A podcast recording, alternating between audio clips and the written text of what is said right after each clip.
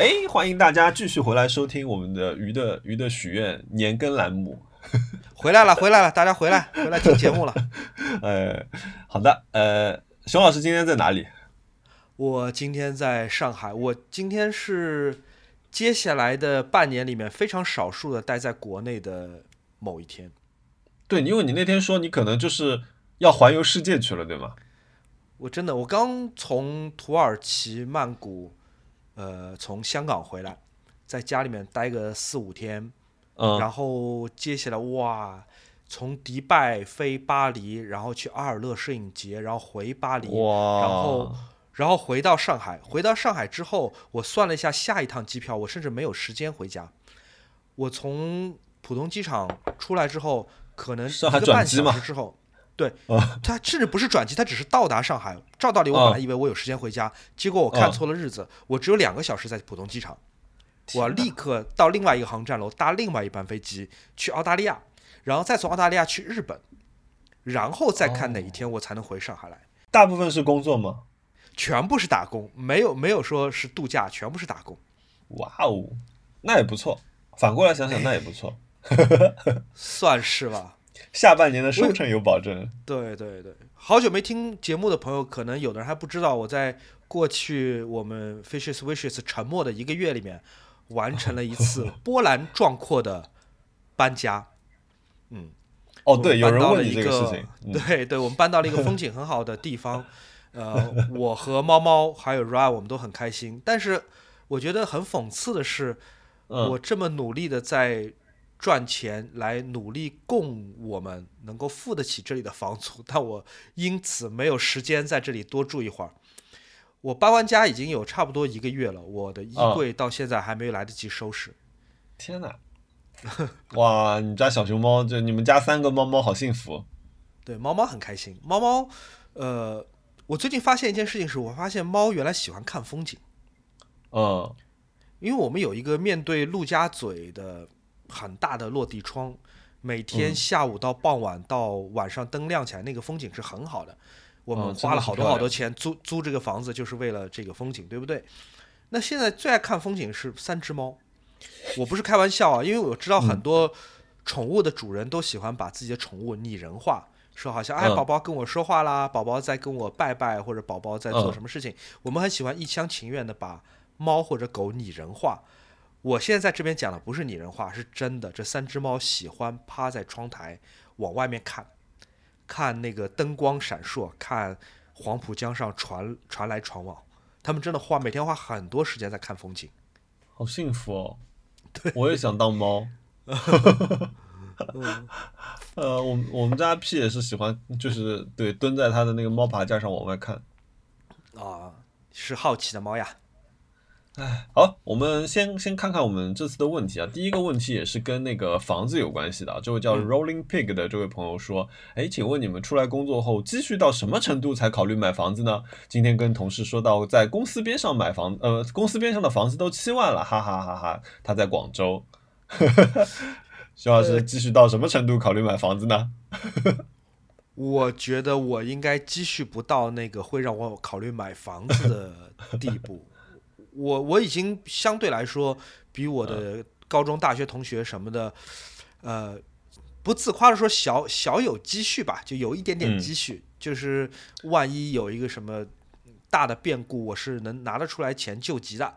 但是你让我买房子，我觉得我非常非常非常遥远的一个目标，对我来说。嗯哼，特别我们在上海啊，你根本不敢想这件事情。对我想都不敢想我我作为一个工龄工龄都有十三年的人来说，呃，工作积蓄到什么程度，我现在压根不敢考虑这个事情，这个绝对不在我的考虑列表里。对对对你说而且即便最近什么好像房子又降价啦、限呃购开放啦，就诸如此类，这个目标离我有更更近吗？好像没有。就你问我哎旅行去东京，嗯甚至你让我旅行去南极，都是来都是相对来说可以考虑的。但你让我嗯旅行去冥王星，我怎么 去？买房对我来说就是冥王星。呃，对啊，那你说五千万的房子哇降价了，降到三千万了，嗯跟我有什么关，系？买不起，买不起。嗯 嗯，好的，呃，one casual one casual name 说，请问熊老师有没有修表的店铺推荐呀？他说，如果 C Master 表盘里面的刻度和年框都掉下来了，要怎么维修？我，这个会掉下来的吗？这个是个古董表吧，或者说有可能在之前的维护当中被非常不专业的处理，听起来很罕见啊。哦如果是一个最近十年出品的型号，还是送到欧米茄官方，不一定让他们修，至少让他们先报一个价，看看是什么情况，到底是维修划算还是直接换一个表盘划算。如果是一个古董表的话，当然我也不知道这位朋友在哪个城市了。嗯呃，如果是古董表的话，你在大众点评看看排名最高的钟表店，也是让他们先报一个价，不要先不要急着呃做决策，然后你永远嗯可以私直接私信我来问问我。好的啊，你得到了熊老师的一个一个推荐了啊，你可以问他。嗯好，呃，下一个朋友问说，哎，更新的频率可以超过 Nice Try 吗？他们好像经历了一个史无前史无前例的一个一个停更期，呃，对，也是一个月对，干嘛呃不知道为什么，好像在打那个塞尔达。打游戏是吗？对，哦，要憋一个史诗攻略，不是？其实我也在打塞，最近我我也在我觉得很。闲啊。CBV 最近也没有发视频吧，几乎没有吧？因为我 B 站我不知道啊，微博看到他没怎么发。小文，哎，小文不能讲，哎，这个这个这个，anyway，就是大家那个、嗯 啊好，但是他们好像前天更新了，对吧？嗯，对对对对对，他们更新了一个有关，他说他们整一集都是讲塞尔达的。哦，太好了，我要下载下来，我要在那个我去巴黎的飞机上听。等一下，我来看看这个这个问题啊，我我我我今天有有收集到这个哦，他说啊、这位朋友他说他的 ID 叫做 Lena，他说想问问主播最近有没有玩塞尔达，他说有没有什么趣事分享，他说因为有台录了整整一期节目都在讲塞尔达，他说是否好奇好奇我们是不是两个人也玩游戏？熊老师玩游戏，熊老师好像我印象中你是不玩游戏，但但塞尔达已经超越了游戏，对不对？啊，这又是个伤心的故事。我在我搬到现在这个位置的过程当中，我特地给自己设计了一面墙来玩嗯塞尔达，一整面墙哦。对，在我的书房位置，我挂了另外一个很大很大的索尼电视机，它上面嗯没有连任何一个播放设备，没有嗯连 Apple TV，没有连什么什么小米盒子，它只连了一台 Switch。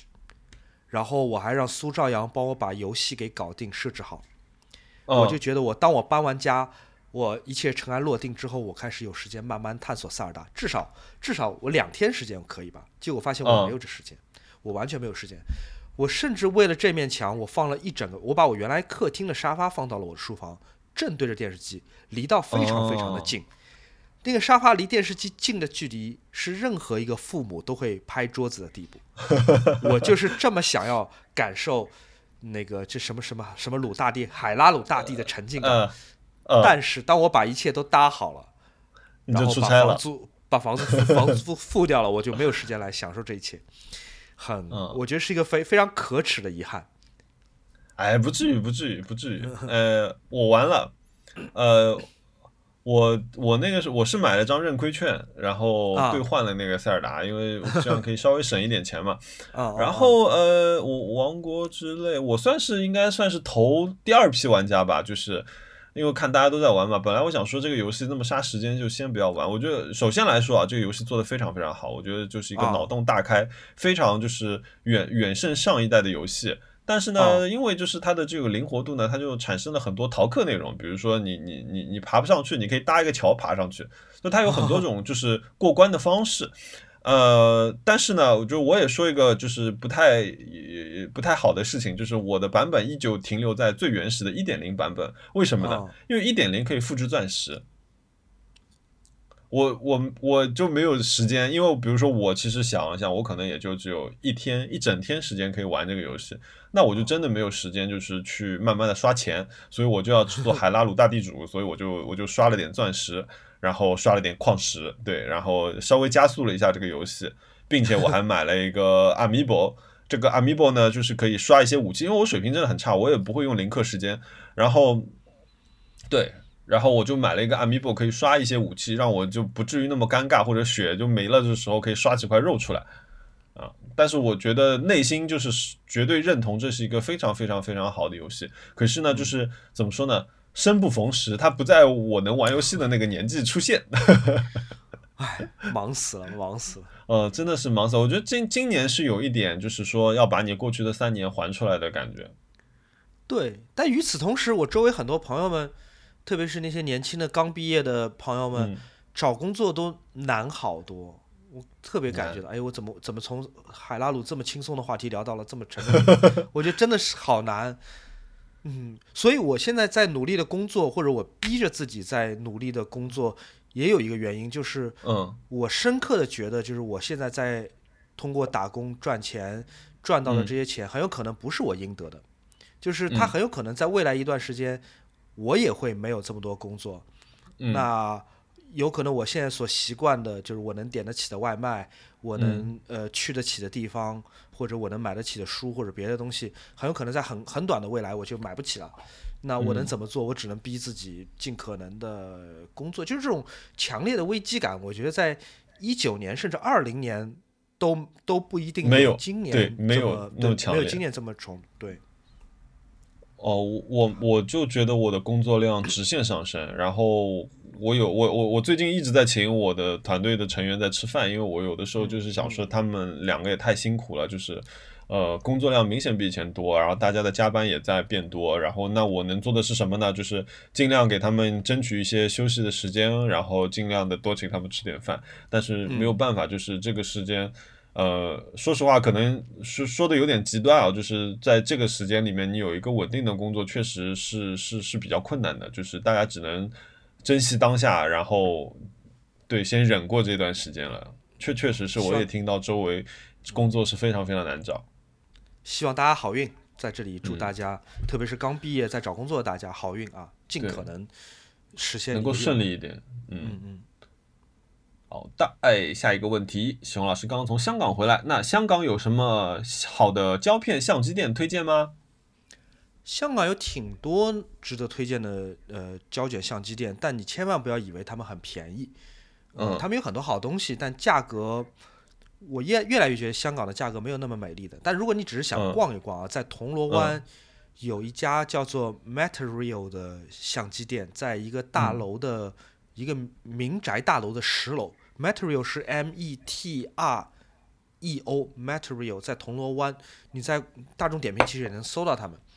还有就是去尖沙咀，尖尖沙咀有一个大厦叫做香槟大厦。嗯，香槟大厦，哎，是我遇到了周润发的地方。它有点像，对，它有点像任何一个城市都有的那种二手市场、百脑汇，或者说是比百脑汇更破的一个地方。就它有零零散散很多店，对，它有很多零零散散的店，有的是卖二手相机的，但现在有些店也转业了，卖一些什么表带啊、什么皮具啊什么的。那有一次我在里面有一家很出名的几十年的老店，叫做陈红相机。进去我想随便逛逛，买一台旧的 Makina 或者便宜的徕卡。我就看到里面有一个伙计，也不一定伙计，反正就坐在柜台后面在跟老板在吃盒饭。我一看，哎，这是周润发。周润发坐在后面 在跟老板吃盒饭。周润发应该是对古董相机特别痴迷的一个演员。嗯。他自己拍照拍的也很好，而且他好像从幺三五到大画幅都用，所以可能在他的演艺工作之外，他挺愿意和这些有几十年历史的老店混在一起聊聊相机，我觉得也挺开心的。当然，我觉得我那次我对我那次我看到他我还挺兴奋，但我没有打搅他，没有让他签名或者合影什么。我觉得人家在休假，而且他在一个如如此放松的一个状态，我觉得大家看到，如果你喜欢他，你也会挺替他开心的。嗯。哦。嗯，真的，好的，呃，下一个呃问题是说，哎，来一波六幺八的消费盘盘点吧，让我羡慕羡慕。他说我今年只买了九十块钱的猫砂，超级划算。然后另外一个朋友也问，就是蟹黄宝也问我们说六幺八买了什么东西？你六幺八？我只买了，我只买了一个猫厕所，一个一个猫厕所，OK，对，一一个价值多少的猫厕所？呃，两百六十块钱。哦，嗯，别的什么都没有，啊，其他都没有。哦，我买了，我看看我，我买了宝矿的那个电解质冲剂，因为我骑车要用的，然后补了日常买的葡萄酒，然后买了买了一副那个短指的骑行手套，两百块钱。这些东西刚好，就这副手套就加还哦还买了个内胎，就是为了凑那个什么两百减减三十还是两百减多少那个，就是就是刚刚好，我就是刚好满到这个价格，然后减了呃减了几十块钱，反正就就这样，也没有买什么特别的东西。我我哦，但是我有一个东西，它但它算是六幺八期间吧，就是我买了一个那个自行车包，我到待会儿可以我们可以讲这个讲这个事情。好呀。嗯，这个应该是我最近最大的一笔消费了。然后呃，哦，大概从容说，他说是非常喜欢我们的节目，只是想上个电视啊。谢谢谢这位朋友，谢谢谢谢你。艾欧尼亚泉水指挥官问他说：“哎，总算更新了。”他说：“学生时代没什么钱，但是会有很多喜欢的东西，会攒很久的钱去买。现在也会赚了一些钱了。”可是消费的欲望却越来越谨慎，感觉到赚钱的不易。以对以前一些很喜欢的东西，类似球鞋啊、数码产品啊、衣服啊之类的，买的时候就会犹豫很久，热情也降低了，慢慢觉得自己没有热爱的东西了，有点困扰。我觉得这很好的事情，就是嗯呃，你你热爱什么东西，不是一定要通过购买来表现出来，对吧？我有的时候。呃，即便是花钱，我现在也越来越倾向于体验性的花钱。体验性的花钱就是去吃一个没吃过的东西，嗯，或者去一个没有去过的地方，或者去看音乐节、去看演唱会，嗯，去买书、买画册。我以前可能没有那么舍得买那种贵的画册，我现在越来越觉得我我我是适合买画册的，因为它带给我的这种呃快乐是不强烈，但是被延长的。嗯，我也挺喜欢买画册的。嗯，对我接着刚才那位朋友话讲，就是，嗯，如果你真热爱什么的话，就不见得说一定要通过付钱或者购买占有来来实现的。如果你变得更加审慎，呃，至少其实是好事情。你对，就你讲的这些话来说，我觉得是好事情。嗯，因为呃，你你你可能就是说，你只是呃，怎么说？你可能现在有一个空窗期，就是你刚好就是呃。还没有发觉，可能你下一个特别感兴趣的事情，那那这借这个机会多攒一点钱嘛。那其实呃，像他说，他说现在他他不花钱去买衣服啊、数码产品啊之类球鞋，我也是，我今年到现在，今天六月二十号，那其实已经呃大半呃半年过去了，半年多过去了。那我呃除了骑行服以外，我没有买过一件衣服，我没有买任何一双，就是哦，我买了一双。呃，呃，呃，那个怎么说？日常穿的那个 New Balance，因为我我喜欢穿 New Balance，我有一双坏了，所以我补了一双。嗯，除此以外，我所有的钱都花在了呃自行车上面。比如说，就呃，就我觉得就可以讲讲，顺着你这个问题其实挺好的，可以讲讲我刚刚说到的那个，我买了一个自行车包。呃，这是一个自行车软包，然后它的作用是什么？它就是可以打包我的自行车，然后让我的自行车可以被运到火车上，运到飞机上。这样的话，我可以没有汽车，我就可以去到呃不同的城市，我可以去那边很短暂，哪怕我只是去一个周末。比如说我我想我可以去杭州，我可以去爬太子尖。这样的这样的山路，就是它给了我很多的可能性。然后呢，这个包它最大的好处，其实我买这个包也是因为看了邹指导的一个一个教育教教学片吧。就是这个包，它拆装一辆自行车，它只需要十分钟的时间，它很方便，它不需要把车把卸下来。那这个就是我买这个包最大最大的一个点，就是因为它拆装很方便。我觉得，呃，我其实已经很了解自己了，就是我如果但凡这件事情麻烦一点，要多用到两把螺丝刀，我可能就不会干了。所以我一定就是把自己可以逃避的理由降到降最最低，就是那你现在最简单了，你只要把车两个轮子放下来，塞进这个架子一拧就可以出门了。那我觉得哇，这个事情太好了，我我我给自己这样一个机会，呃，能够走出去，而不要总是说哦，我每次骑车出去，我车也带出去不放心又不方便。那我现在我完全可以就打个车去火车站，坐着火车我就出去了。嗯嗯。但你看下看下来，其实我今年别的没有什么消费，我我就是给了自己这样多一种可能性，所以我觉得理理性消费绝对是一个很好的事情，而且真的赚钱就是不容易的。你说我们每天跑去，对吧？比如说像熊老师，熊老师自己做，那自己做他要面对很多问题、很多压力，对吗？有没有客户，或者说接下来的时间又撞了，明明有有好几个不错的项目，可是我只能选一个做了，或者说碰到难搞的客户啊，你有很多很多种可能。哎，要哭了，要哭了。对吧？像我上班，那我每天真的是处理很多你想象不到的事情。我明明是一个设计师，我是一个主主管设计的这样一个人，可是我要去处理很多跟我工本职工作完全不相干的事情。可是你不得不做，因为就是赚钱就是很不容易的事情。嗯，是的，嗯，深思熟虑的话不。对，好，阿木二零二一他说，哎，上海电影节去看了什么电影？我啥也没看，我都在外面出差。哦，对对对，你刚刚回来。呃，哈娜有一天去看了一个电影叫《驴》，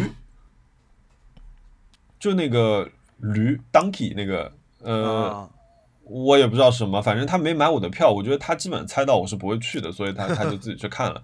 他好像是说以以一个驴逃出来了一个，呃，逃出了一个什么地方之后，以他的视角拍了一个旅行片。那我说啊，我说一听，你知道一听这样的故事，我直观的反应，我说哦，这个是不是一个大概二十年前就是法国人拍的电影啊之类的嘛？他说没有，这是一个新电影 啊，因为他他回来他的反馈，他说哎，这是个还蛮好看的电影，他看完了啊。我只在香港远程参加了一下，也不叫远程吧，就我在香港看了一个电影，算是在上海电影节期间啊参加了一下，也是我在香港为数不多的有一个空档。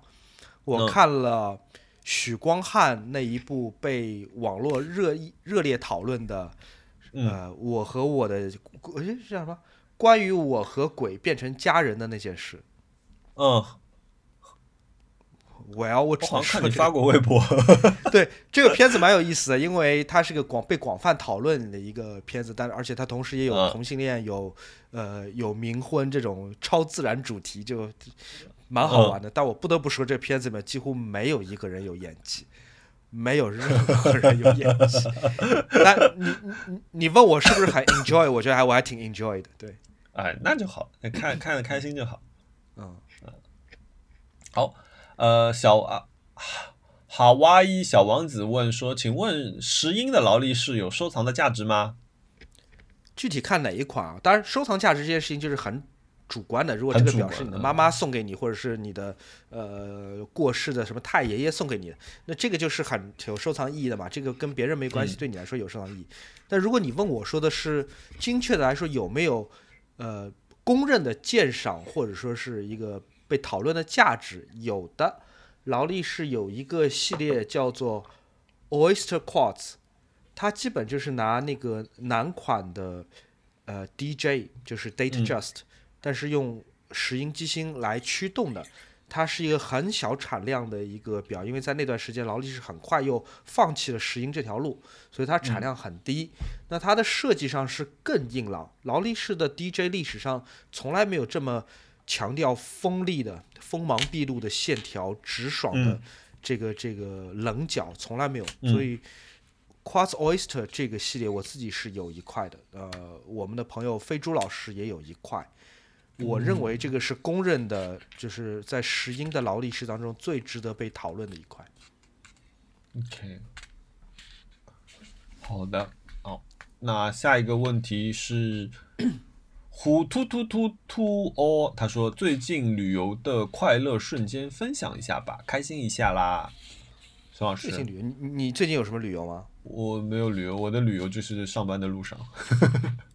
呃。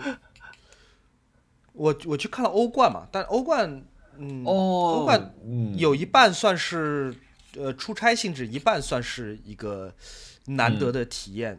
那众所周知，我是利物浦球迷啊，利物浦今年也没有很争气，所以我们看到欧冠决赛是没有一支队是我支持的，呃，国际米兰和曼城。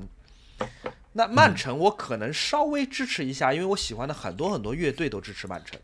打比方说，Oasis，Oasis 是支持曼城的，这个大家都知道。还有比方说像 James，然后什么好多曼彻斯特乐，他们其实都支持曼城的。那我也比较希望曼城赢。但我在现场，说实话，这是我过去多少年，至少二十年我没有走进足球比赛的现场来看一场比赛，更不要说是如此世界级的重量级的决赛，嗯哇，震撼！就特别是我必须要说我我我很为国际米兰的球迷们感到开心和骄傲，即便他们最后没有拿到冠军，但我觉得国际米兰的球迷他们在整个比赛期间，在九十分钟当中表现出来的那种啊同仇敌忾，然后那种呃就冲天的那种呃这种气势，太嗯震撼了！翻字牌，然后整齐划一的表现，我觉得是任何一个球员，如果我是国米的球员，我会非常非常感动。就我会我会觉得，我就为了这帮人，而不是为了奖杯，不是为了荣誉，不是为了奖金，我为了这一帮人，看台上这帮人，我都会卖命往死里踢。所以我觉得，呃，这这个这个这个旅行，这个观赛体验，让我对国米球迷，就在在现场的或者不在现场的国米球迷，我都嗯觉得有深深的 敬意，太震撼了。哦，我看到英扎吉最后的，就是他们教练最后的那个样子，因为我小的时候可是穿着英扎吉的球衣号码的，是吗？嗯嗯。嗯，对，就是哇，有一点有有一点唏嘘。我稍微看了一点，因为我也也很久没有看足球了，其实。现场是这样的，现场会有嗯一个主持的声音，会给每一队的球员报名字，然后他介绍曼城球曼城的球迷的时候，曼城球迷就是啊叫一叫、鼓鼓掌，诸诸如此类。嗯他介绍到国米的时候，哇，那个山呼海啸，而且还是很有组织的啊。他他比如嗯说叫出呃球员的名字，叫出球员的名字，国米球员就叫出他的姓，像是排练好的一样，就是这个哦赛场、哇土耳其赛场的这个主持人叫出任何一个国米球员和教练组的名字，然后现场球员叫现场球迷叫出他们的姓，而且是以一种很特别的音调。嗯往往我们会说，在现场五万个人喊一个名字的时候，其实你不一定能听得清楚他们在喊什么。对，嗯对吧？也许有一个、呃常见的口号，你能够依依稀稀的分辨，比如说 “ole ole ole” 或者 “go go go”，你能分辨。但是嗯国米的球迷是可以把如此复杂的意大利姓氏的姓发音的如此清晰，说明他们是在声音上是极极其整齐划一的。嗯，我觉得那个是非常非常动人的一个瞬间。哇，那汗毛都竖起来了。啊、另外一个观赛体验分享给各位，如果大家未来要去现场看球，或者正在犹豫要买什么位置的票，呃，我们的好朋友 OPPO 给我们安排的是第一排的票，第一排是非常非常贵的票，嗯，据说黑市可以卖到两万欧元一张。哇，对，但是呢，朋友们，下次你看球，如果你可以选，你不要选第一排的票。啊，为什么第一？排太难了。第一排，因为整个赛场对你来说，你是你是离地平线是你离那个是平的，所以你其实无法判断球员的跑动，你无法哦判断这个球当它起高球的时候，它是离你近还是离你远。所以你很多观赛乐趣也是没有了，就是这个球，哎，嗯起高球了，有可能你在电视机前你看得很清楚，它是一个斜传，我啊，第一排我看到就是这个球上去了下来，然后我根本不知道，我根本不知道谁能接到这个球，我不知道谁能接到球，那我也无从判断这个球员接到或者他失败失败是可被原谅还是不可被原谅的，我不知道。哦，这个球在空中被救回来了，他有没有出界我不知道。整场比赛我看的云里雾里，完全看不清楚。哦你在哪位置啊？在我靠近那个中线的位置的第一排，嗯，哦，哎呀，那真的是啥也看不到。对。我我就看到平的，我就看到就是有一条绿色的线，绿色的地平线，那其实就是整个球场，绿色的地平线，两队人来回跑，然后嗯，远处的人稍微小一点，近处人稍微大一点，但是球没有那么明显，球在空中 呃飞起来的时候，它其实没有那么明显让你感到远大近小，不是不是不是嗯，远远近大远小 近大远小没有的，就是你就看到这个球起来了下来了，结束是个二维游戏。啊所以朋友们，哦如果有机会的话，我宁愿去买十排以后的座位，稍微高一点，它的立体感才能出来。嗯嗯，能看跑位，就比如说像我们踢实况的时候会选超宽那个位置。嗯另外一个冷知识，对于那个嗯我们这个收音机前的听众们，对于真球迷们，本伪球迷，我作为一个伪球迷，给大家一个小贴士，弄不好嗯 CBV 现在也在听啊，就是哎，你知道吗？在比赛现场看球是没有解说的，没有任何解说的，所以整场比赛，如果你恰好坐在一个角度不太好的位置，比如像我一样坐在一个第一排两万欧元的一个位置，嗯，你是真的两眼瞎，因为你不知道谁接到球，你看不清。哦，你即便在第一排，你其实离球场还是有一段距离的。哦，我明白了。所以哎可是我们以前，嗯，我们以前去看 F 一的时候，我就是看看着现场，然后听着耳朵里听着五星体育啊。对，所以我们在现场其实真的非常非常的懵，就谁接到球了，刚才进球的是谁，谁嗯犯规，谁为什么犯规，我们都不知道的。然后整场就大眼瞪小眼，我跟飞猪就是大眼瞪小眼，不知道发生什么事情。嗯，好的，嗯，呃，那我们就是，呃继，续。代步拉修车少女，她说熊老师用的是什么搬家服务？她说，呃，她说因为有没有什么搬家的建议，估计也是要用到这个吧。我用的是呃蓝犀牛，就是所有的朋友们都在给我推荐的日式搬家。嗯嗯呃，蓝犀牛在搬家的过程中，把 Ryan 送给我的生日礼物一件 B N O 的古董 CD 机给砸坏了。嗯，哦，它我知道，不但砸对，对，它不但砸坏，它砸坏的时候，它倒下来落在我的唱片上面，砸坏了好几盘磁带。嗯，但是呢，怎么讲，蓝犀牛的服务态度以至于太好了。呃，嗯蓝犀牛的服务态度太好了，好到以至于我不好意思让他们赔。啊，为什么？这不是两码事吗？是两码事，对我们一不一般来说，我们不会把这两件事情混为一谈的。就是你对我嗯服务态度很好，我愿意付你这个价位的钱，你比别的所有的搬家公司都贵。呃嗯但你砸坏了东西，这个东西很贵，要赔。呃，我们先不说它的情感价值啊，它是 Ryan 送我一个嗯礼物，这个这个唱片机蛮贵的，而且它砸坏的那些唱片也很贵。我开始是确实我脸就很不好看，但我没有发火，我只是先憋着。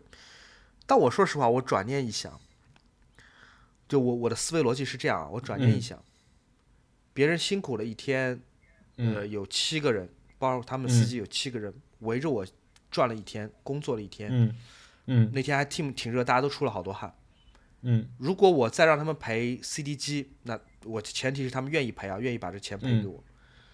那也就是说，这七个人围着我坐了一天，他们什么钱都没赚到，说不定还要再搭点钱进去。嗯，嗯。是两码事情，确实是，就是从逻辑理性来讲是两码事情，就是他们弄坏我东西应该赔。嗯。但我觉得确实于心不忍啊，就七个人为我转了一天，结果不但没有、嗯也合理，嗯。没有得到报酬，还要搭点钱进去。嗯。嗯，而且你知道我东西有很多嘛，我有唱片，我有嗯衣服，我有猫，我有呃各种贵重的东西，我有什么银嗯。器、容易碎的其他东西，呃，嗯。还有画，有装了框装了玻璃的画，其他都没有碎。呃，我总会觉得说，在这么复杂的搬家过程中，有有可能品，对，总有要总要碎一样东西吧，有可能被我自嗯。己弄碎的，有可能被司机弄碎，有可能是被电梯夹碎，或嗯者是被进出的这个旋转门给弄碎。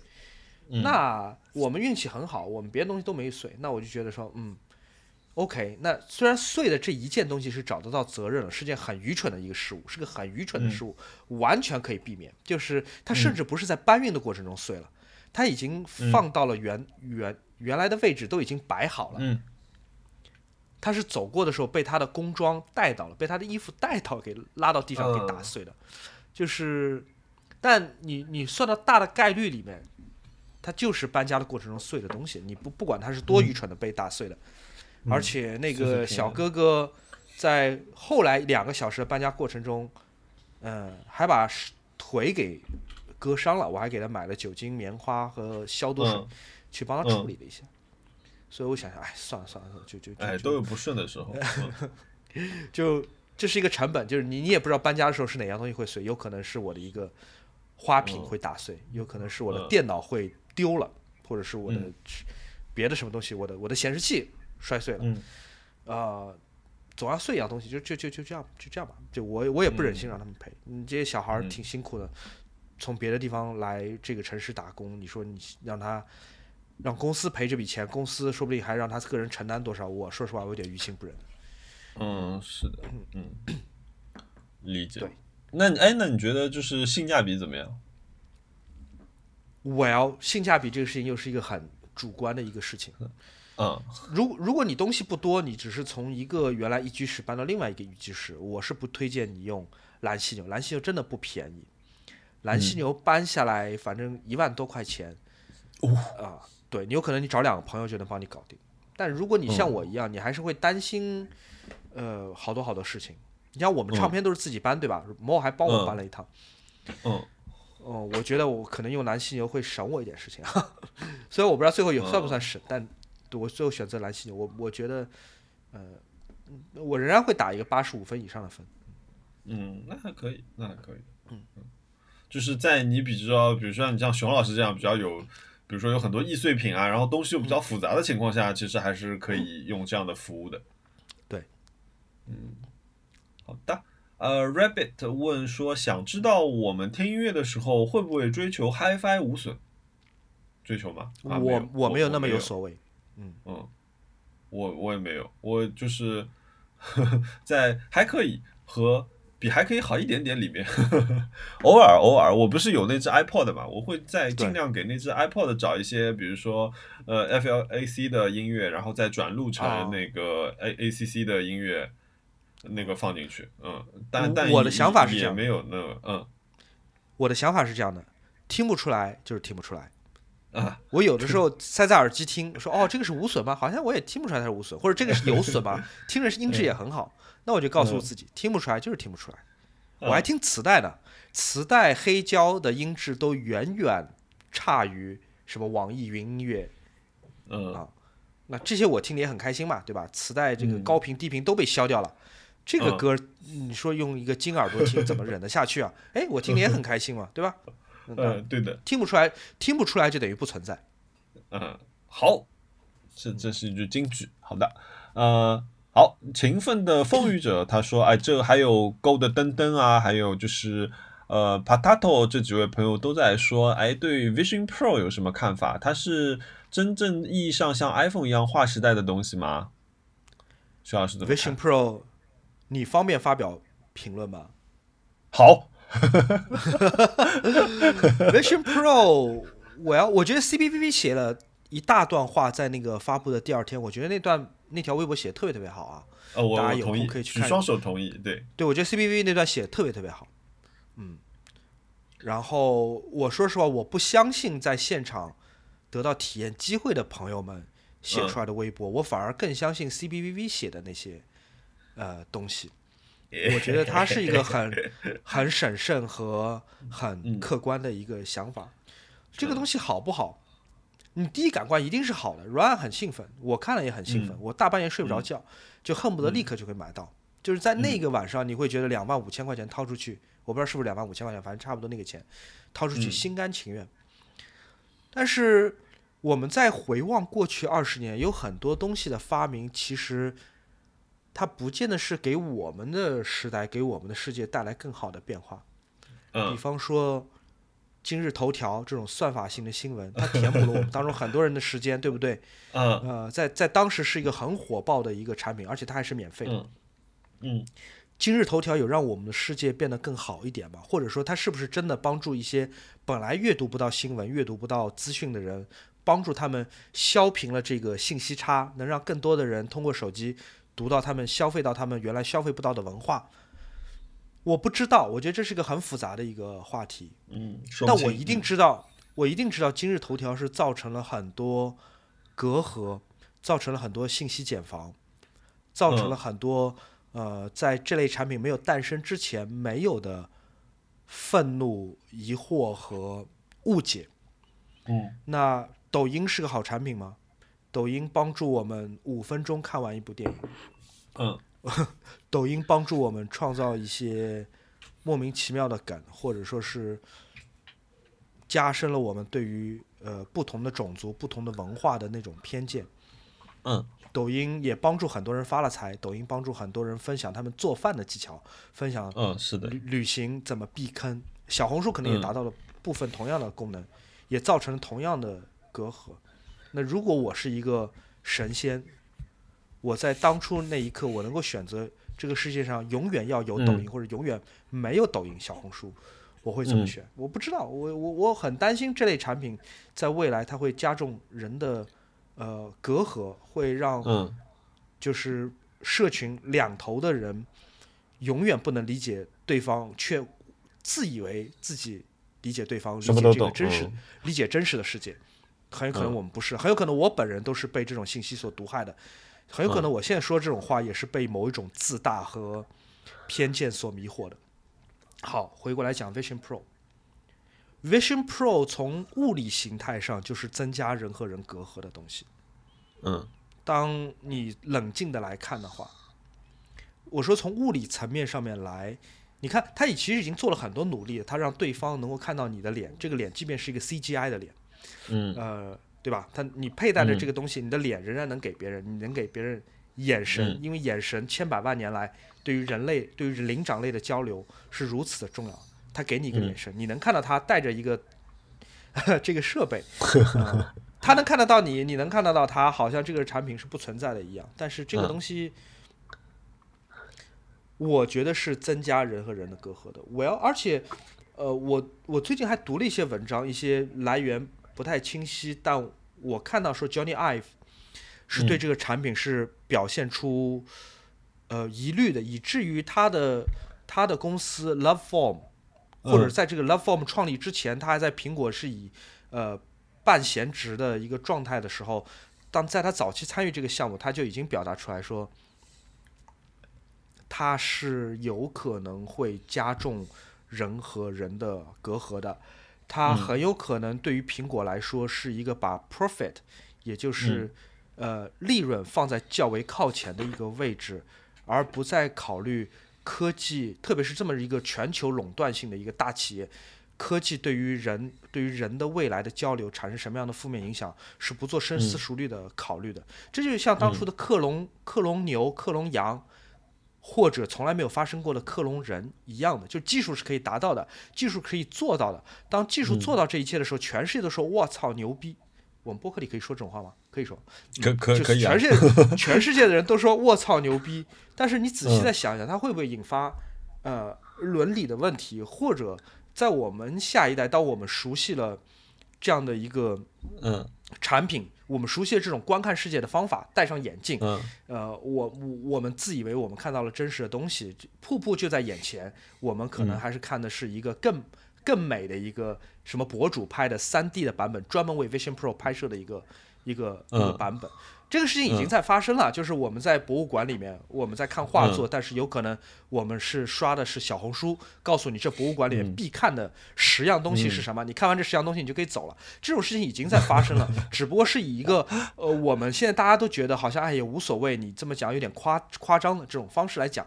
我也不是说嗯我是个道德卫士，我只是在担心说这一类产品和未来，就苹果它一定会带来仿仿制品嘛。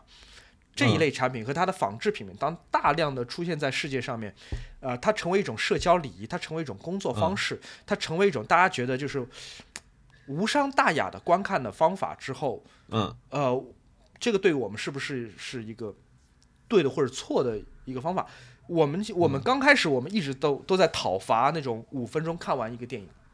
嗯对吧？这种东西刚出来的时候，我们都在讨伐它。就古阿莫，就你凭什么把一部电影这么多微妙的、这么多细节的一个嗯两个小时的一个作品，简化为什么五分钟的朗读？怎么可以这样子？但你看，现在过了好多年之后，我们已经习惯了说五分钟看一部嗯剧，对吧？嗯末代皇帝五分钟看完，啊，这个什么呃，那个什么《西西里美丽传说》《辛德勒的名单》五分钟看完。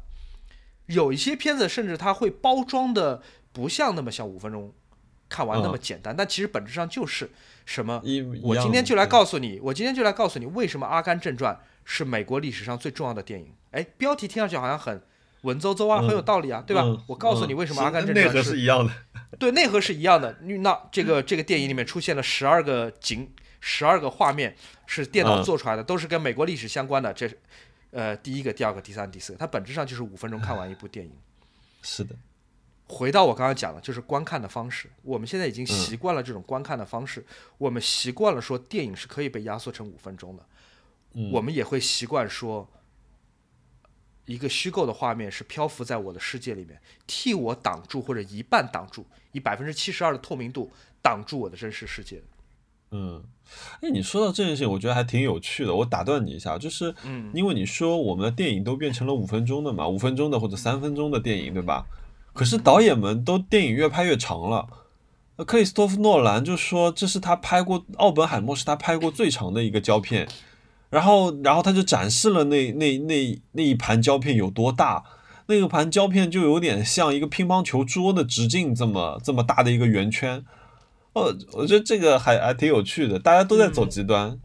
我觉得这个不算是一个很好的一个例子，因为诺兰本来就是嗯商业电影当中不太常见的一个异类。我们可以举另外一个例子啊，我反而认为电影会变得，电影现在面对面对网络、面对流媒体，它或者面对越来越没有耐心的、越来越没有耐心的手机一代，它变得更加娱乐化了。即便有一些在我们当中的大多数看来算是艺术电影，嗯《银翼杀手二零四九》，也就是《银翼杀手》啊。的续集，那个是啊。五年前出来的电影，对吧？嗯那个是被很多人仍然看作是个商业电影当中的艺术品，啊，它适合那些对自己观影有一些要求、有一些耐心的观众，对不对？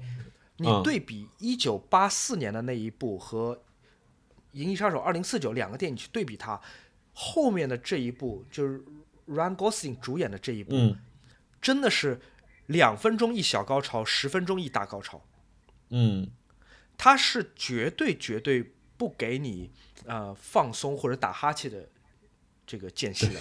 而第一部《银翼杀手》那是一部商业片标准哦，就第一部《银翼杀手》由哈里森福特主演的那一个版本，它当时是一个十足的商业片，是为了赚票房的哦，是为了打动嗯只要口袋里面有五美元，你就是我的目标观众。嗯，仍然是一个在今天看来是很消耗耐心的一个艺术片，对。它有大量的长 长镜头。我们今天觉嗯。得一九八零年代的那个片子是艺术片，在当时它是一个打票房的一个片子，虽然它失败了。嗯。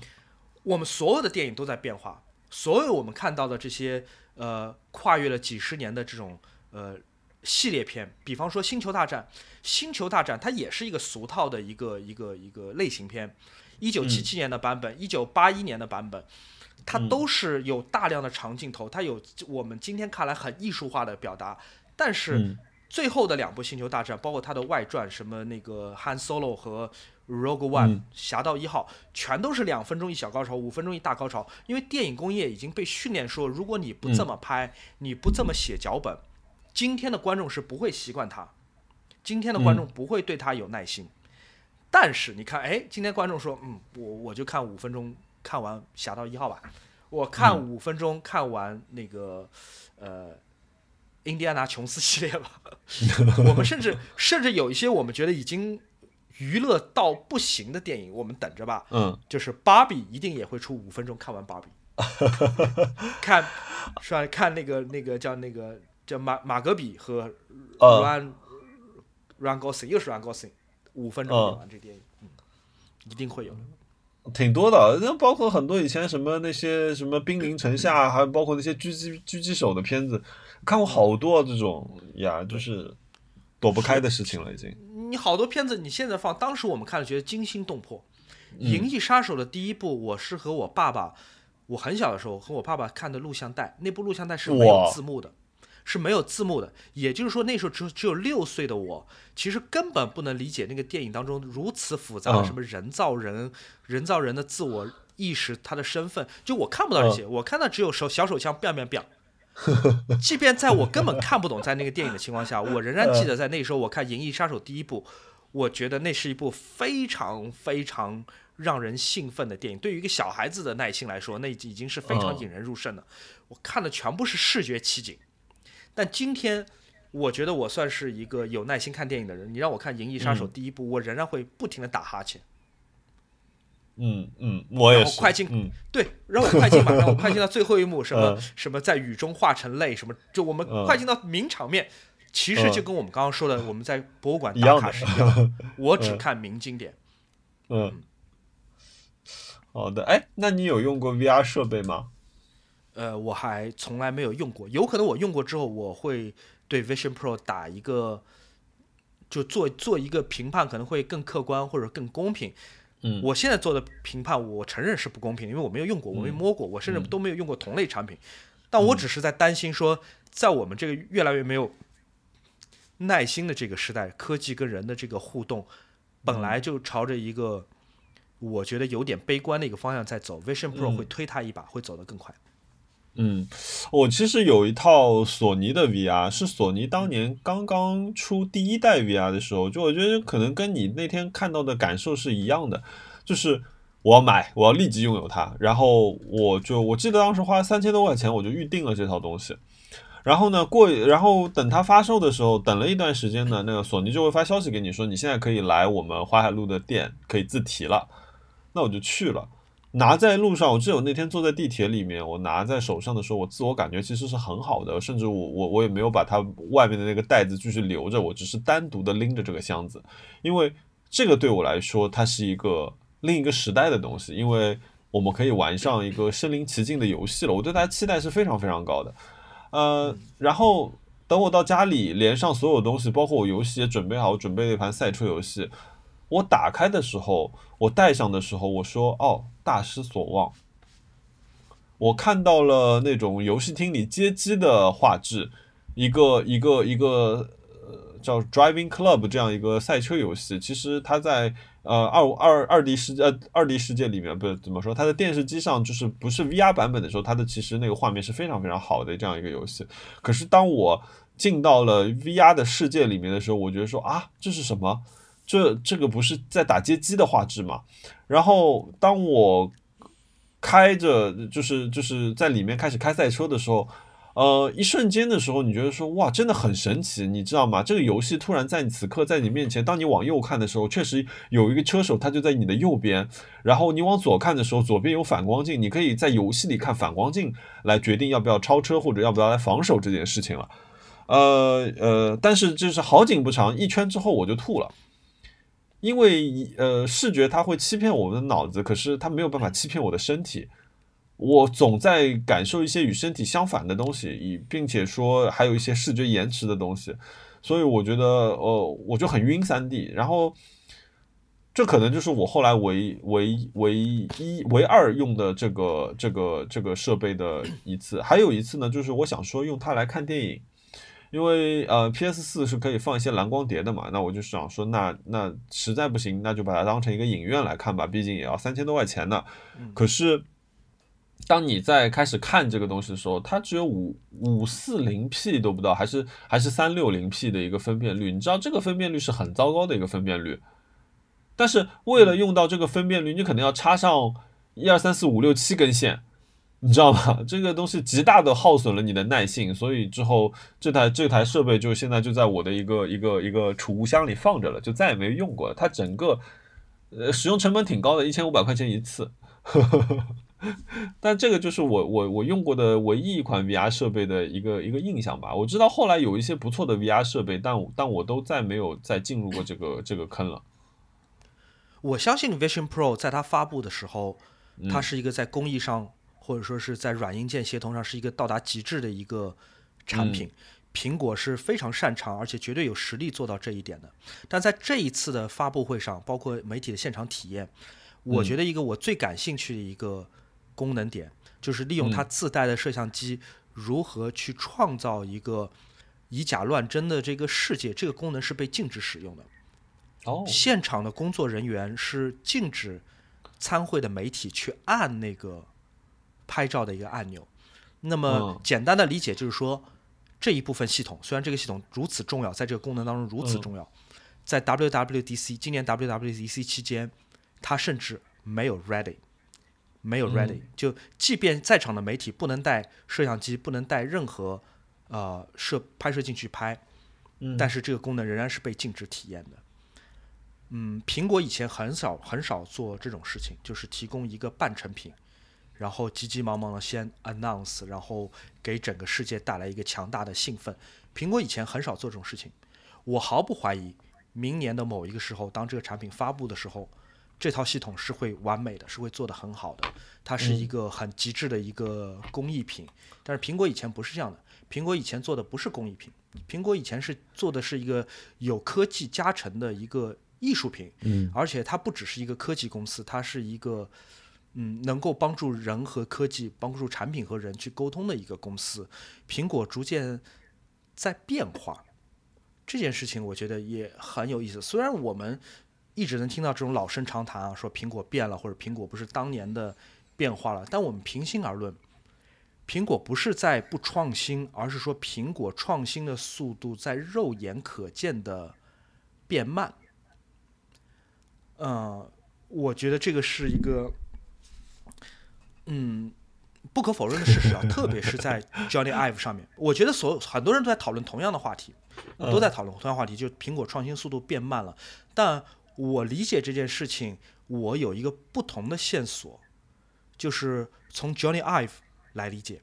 Johnny 嗯 Ive 在乔布斯时代是苹果实际上的二号重要人物，嗯对吧？他是二号重要人物，嗯因为苹果的基因，至少那个时候的苹果的基因是如此建立在设计上面。而 Johnny Ive 要嗯负责的内容、j o h n n y Ive 从一开始做产品设计，就是外观设计，到后来帮助乔布斯来做一部分就是产品和人的沟通，无论是设计心理学，或者说是、呃产品的布局，帮助 Steve 乔布斯来推进一个近乎独裁的，但是创造完美产品的一个过程。然后 Johnny Ive 经历了什么？在乔呃在乔布斯去世之后，Johnny Ive 从一个公司的二号人物变成了某一个比较闲的部门的一个头，就设计变得越来越次要了，利润变得越来越重要了，利润和供应链和全球发行变得越来越重要。呃，Tim Cook 变成了一个外交官，他不仅是一个 CEO，他变成了苹果在全世界的一个外交官，而 Johnny Ive 的职责从一个二号人物变成了一个闲置部门的头，然后变成了一个吉祥物，然后变成了一个外包商，直到现在连外包商都不是了。嗯，我觉得这是个很有趣的一个转变。我并不是说 Johnny Ive 一一定是对，Johnny Ive 在历史上也做了很多很莫名其妙的一个设计，但是它至少代表了黄金时代的苹果的某一种精神，啊，这就是设计或者说是和人的沟通是很重要的。你看到 Apple Watch 是个很好的例子，Apple Watch 的整套 OS 在它诞生的时代，它就是一个嗯，是个完整的方法、完整的系统。虽然很多人还在当时还在讨论说 Apple Watch 能为我们做什么，你可能会想要，但你可能是用不上它的一个东西。但 Apple Watch 是一个很有创新，至少延续了苹果之前的创新精神的一个一个产品。嗯，然后后面就呃这种这种精神仍然在，但它变得越来越稀薄了。嗯。哦哎呀，我想说些什么？等我等我等我对等我等我嗯自由的时候，我会说的。对对，没有人没有人知道 Johnny Ive 到现在这个地步是不是被赶出去的。他作为一个前任精神领袖乔布斯的 soul mate，、他们每一顿午饭都一起吃。作为一个 soul mate，他一步一步一步的淡出了这个公司，无论是他个人的选择或者不是他个人的选择，我觉得都折射了苹果在最近十年的一个变化。嗯，好，哎，意味深长的沉默。那我们可以进行到下一个问题了。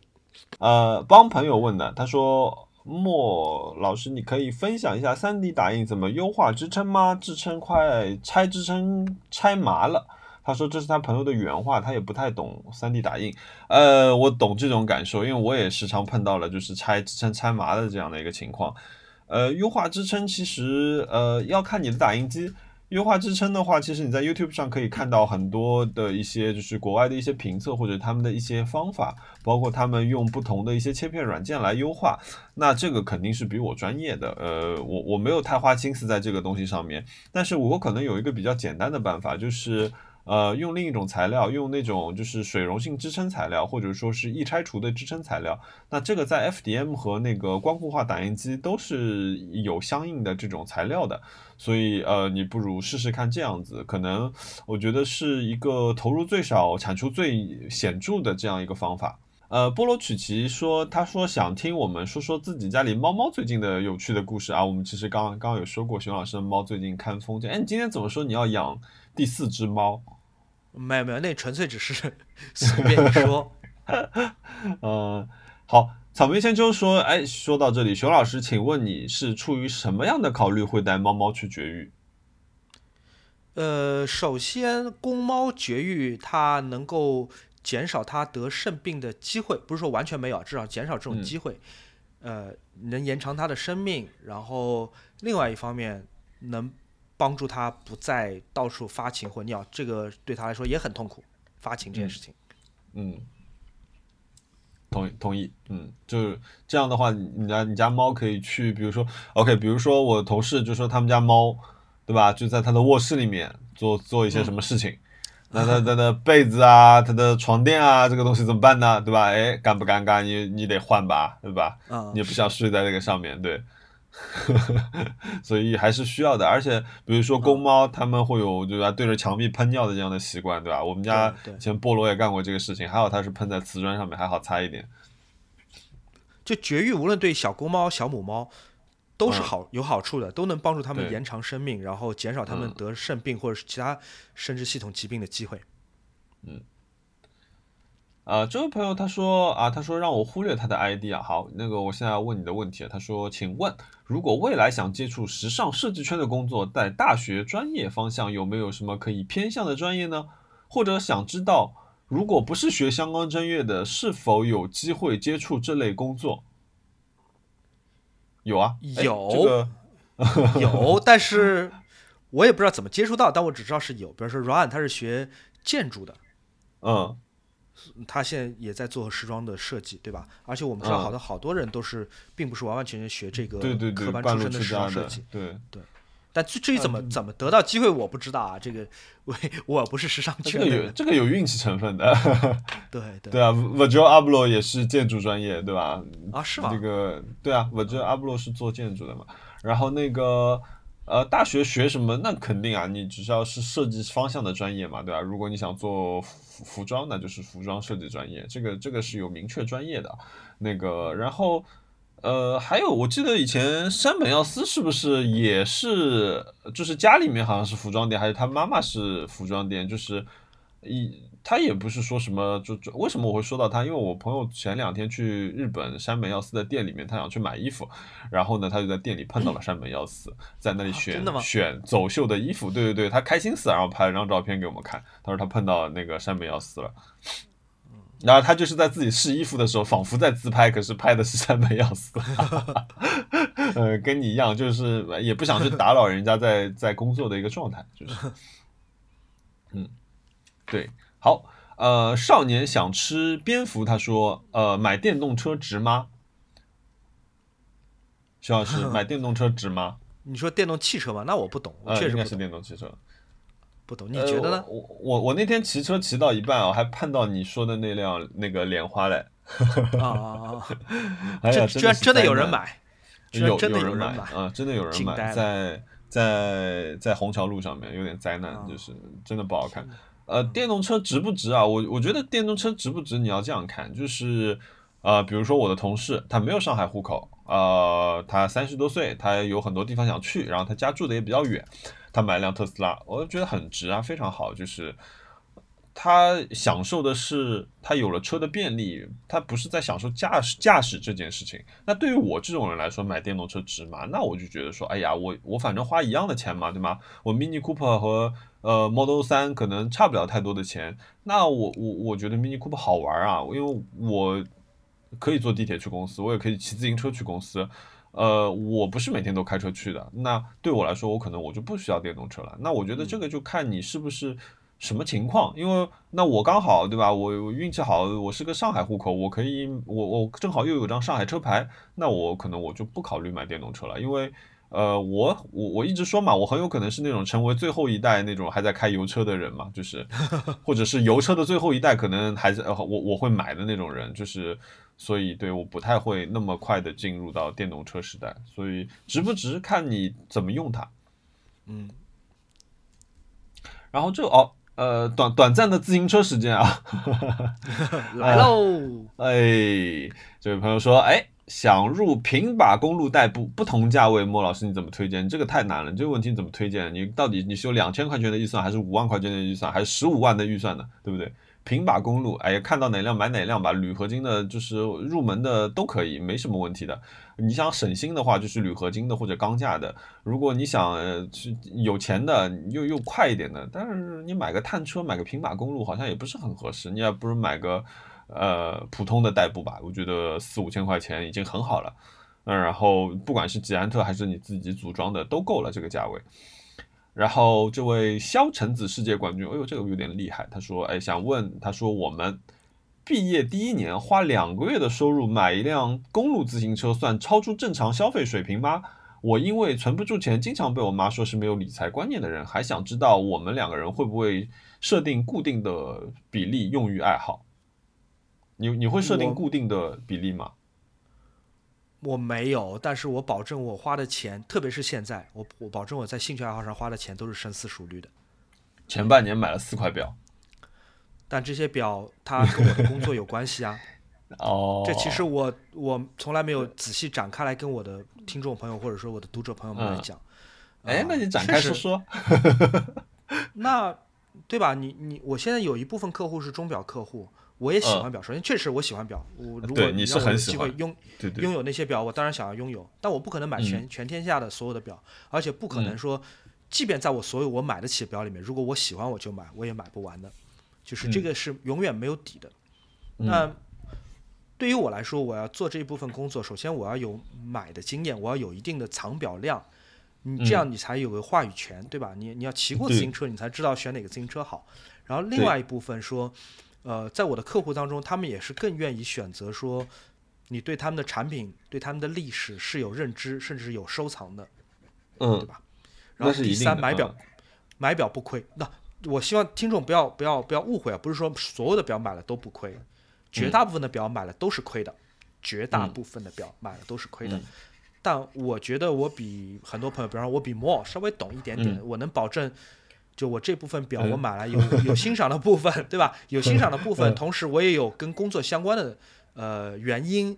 最后，当我有一天我要把它们卖掉的话，我至少我不亏，有可能还小赚一点。嗯，那这个是不同的。我都是闭眼跟你买表呀，我完全不懂。你买的还不错，你买的都都在涨。我我我现在好喜欢戴那块，就是那块劳力士哦，就是古董古董表那块，我好喜欢那块是很值的。对对，我到哪儿都带那块哦。相比，反而就是朗格，我反而带的少。我就是挺喜欢这块表，它小小的，然后对，它有它不像呃劳力士金表，就是当当我说出这句话，它在你脑子里产生的一个印象。嗯，它特别像个文化人戴的表，就是打引号的文化人戴的表，小小的。然后我我现在用的又是一个皮表带嘛，就是。然后我有的时候是把表盘是向着手腕的，就是呃看一下看一下这种，就感觉挺好的。就是它完全不咋呼，它就是一个静悄悄的存在，然后本身又是比较耐看，然后表盘又很小。嗯，我我觉得那块是很好的，三十六毫米是个很很酷的一个小尺寸，boy size。嗯，我我很喜欢这块表，真的是这呃除了那个运动以外，我基本都带着这块表最近，而且它很好，它不用呃上发条。呃哦好，我们刚刚说一下那个两个月，那你刚刚毕业第一年花两个月说毕业第一年，我们是预设你可能五六千块钱的工资，对吧？然后差不多吧，对吧？毕业第一年一个月，然后你花一万到一万两千块钱买一辆自行车，我觉得如果你有真的有在用使用这辆自行车的话，比如说你有固定的骑行，或者说你用它通勤。我觉得这个是没有问题的，这个是是你喜欢，总归又是有喜欢的东西嘛，呃呃，对对吧？比如说我买一辆自行车，我也花了很多钱，我也花了我不止一个月的收入去买一辆自行车，那对吧？这个不算超出嘛，就是你不能每个月都这么干啊，那你也不能每两个月就说我要换一辆自行车。我觉得，呃，因为我们其实我跟周指导有一次在有一个节目里面有聊过这个事情，就是说。呃，自行车它这个运动呢，就是特别公路自行车这个运动，它确实是有门槛的。你没有办法说，我比如说我没有办法骑着一辆两千块钱的公路车，或者说是说是所谓的公路车，去跟一帮比如说骑着呃，一万五左右的这样，对我们来说是一个入门级别价位的这样一个正经公路车的人，你是跟不上的，就是这这完全是两件事情。那有些人说哦，那不是有些人爬坡的时候，共享单车都可以，呃，就是超过很多人嘛？对，共自行车这个事情。最最重要的是发动机，发动机就是我们的腿，腿一定是最重要的。但是是器械设备，它会在很大程度上帮到你，以及甚至有一些程度它它是保护你的。那我觉得说，那两千块钱和一万两千块钱它是有差别的。比如说我我对于真正意义上第一辆入门的公路车就是佳能戴尔的 CAA D 十二，那辆车它就是他们的铝价之王，因为我买不起碳车，那我就买最好的铝车。那辆车至今我骑出去，我也觉得是不错的。它并没有比我的皮纳说差出去多少。你说差距一定是有的，但能差出去多少呢？对吗？因为毕竟我们的腿，它力量就是这点。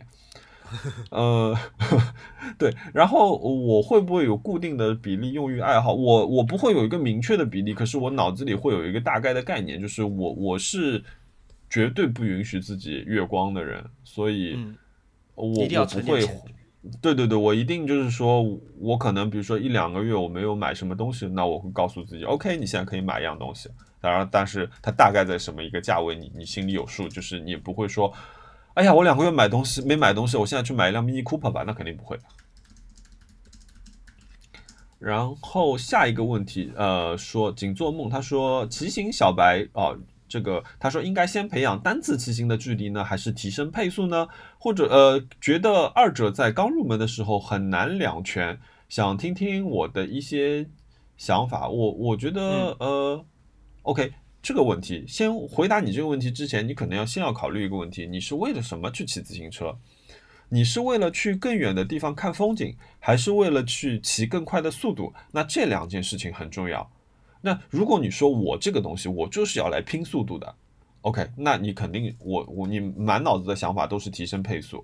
可是 如果你是一个说，比如说你像我，我是希望骑出去看风景，去释放自己呃一些精神负能量的时候，那我觉得呃骑行距离对我来说很重要。我现在的骑行距离，我现在的骑行距离是达到了一百二十公里，对吧？我我上个星期去骑了一百二十公里，那我觉得 OK。这样对我来说，我在中国内的任何一个地方，我我都有一百二十公里这样的一个距离握在手上，我就可以看更多我没有看到过的风景。但是至于我说我能骑到多快呢？我没有那么在意。比如说我去练轮，他们的两个技师大哥很厉害的，他们匀速都是四十以上的人，我到不了这个水平的，我也不可能到他们这个训练量的。你看他的腿你就知道了。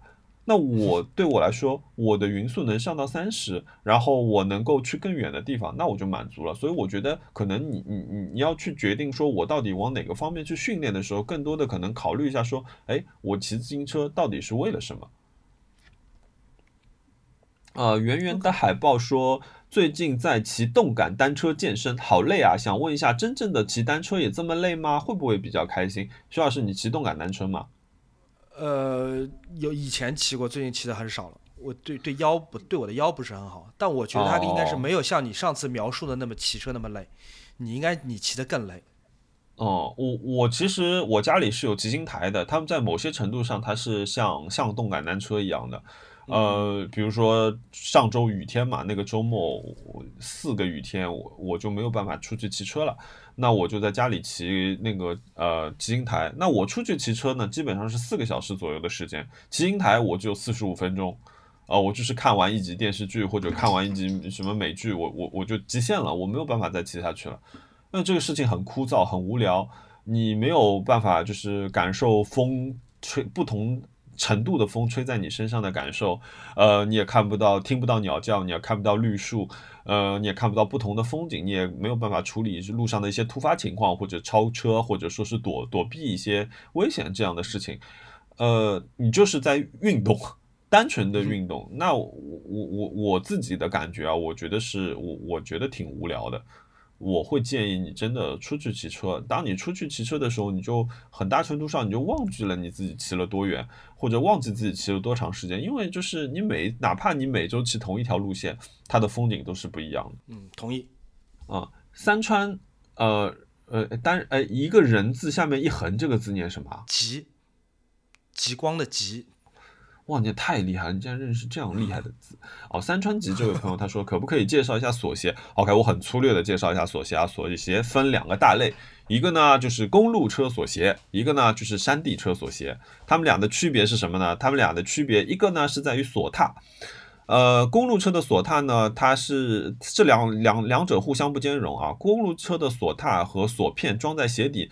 公路车的是三角形的，它有更大的接触面积，然后它的锁踏也有更大的接触面积，两者是相应的。然后呢，山地车的锁鞋呢，它的那个锁踏的面积就很小，然后呢，呃，那个呃踏板呢，基本上也都是正反两面都可以用的这种锁踏。公路车是只有一面可以，大部分啊只有一面可以锁。那呃，我呢是在公路车上面用山地车锁鞋的人，然后主要的原因是因为我不喜欢大部队骑行，我喜欢一个人，一个人你就会碰到很多路况不确定的情况下，那我的这个锁鞋，呃，公路呃山地车的锁鞋呢，它有很好的排污能力，所以呢，比如说我踩在沙子里，我踩在泥土里面，我只要抖一抖，我的鞋子依然可以锁到我的锁踏上去，但是反过来讲。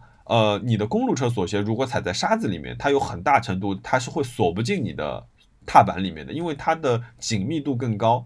然后除此以外，还有最重要的一个对我来说最重要的事情是，呃，公路车的锁鞋，骑公路车的朋友穿公路车锁鞋的朋友可能会知道，就是你当你下车的时候，你走路是像鸭子一样的。你是啪嗒啪嗒走路的，你的那个脚的抓地力是很差的。如果前面是有个斜坡，特别是像你进渡轮的时候，它还是金属的话，你很有可能会滑倒。你要去寻找一个微妙的抓地力。那过呃山地锁鞋它就没有这个问题，它几乎是可以正常走路的。所以，我我觉得这主要就是这两者的区别，呃，供给你一个参考。而且现在因为 gravel 骑的人也越来越多了，所以山山地锁鞋搭配。呃，类似于公路车的这样的一个呃呃车型也越来越多了，嗯，好的啊，好，哎，这个问题好，咸宁七他说他说想问我，他说你觉得熊小莫在节目里经常聊的，他自己非常沉迷的，一聊起来就算感到对方勉强忍耐配合，还是收不住要继续说下去的，就像你聊自行车的时候他的感受一样。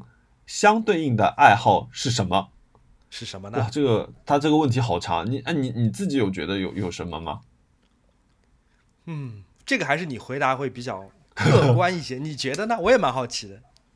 哎，我我我我还好啊。我我觉得我还挺喜欢听你。比如说你讲手表的时候，一般你在讲手表的时候，我有的时候不讲话的时候，我就在搜这个手表长什么样子。但其实我手表在节目里面讲的非常非常少，对不对？哦，因为我没有给你弄了一个集中的手表时间嘛，对吧？对，其实其实是不少的，嗯。我来猜哦，我觉得，嗯，有可能，比方说，听众朋友们提问问关于什么黑胶唱片啊什么的，我觉得有一部分观众可能会觉得无聊。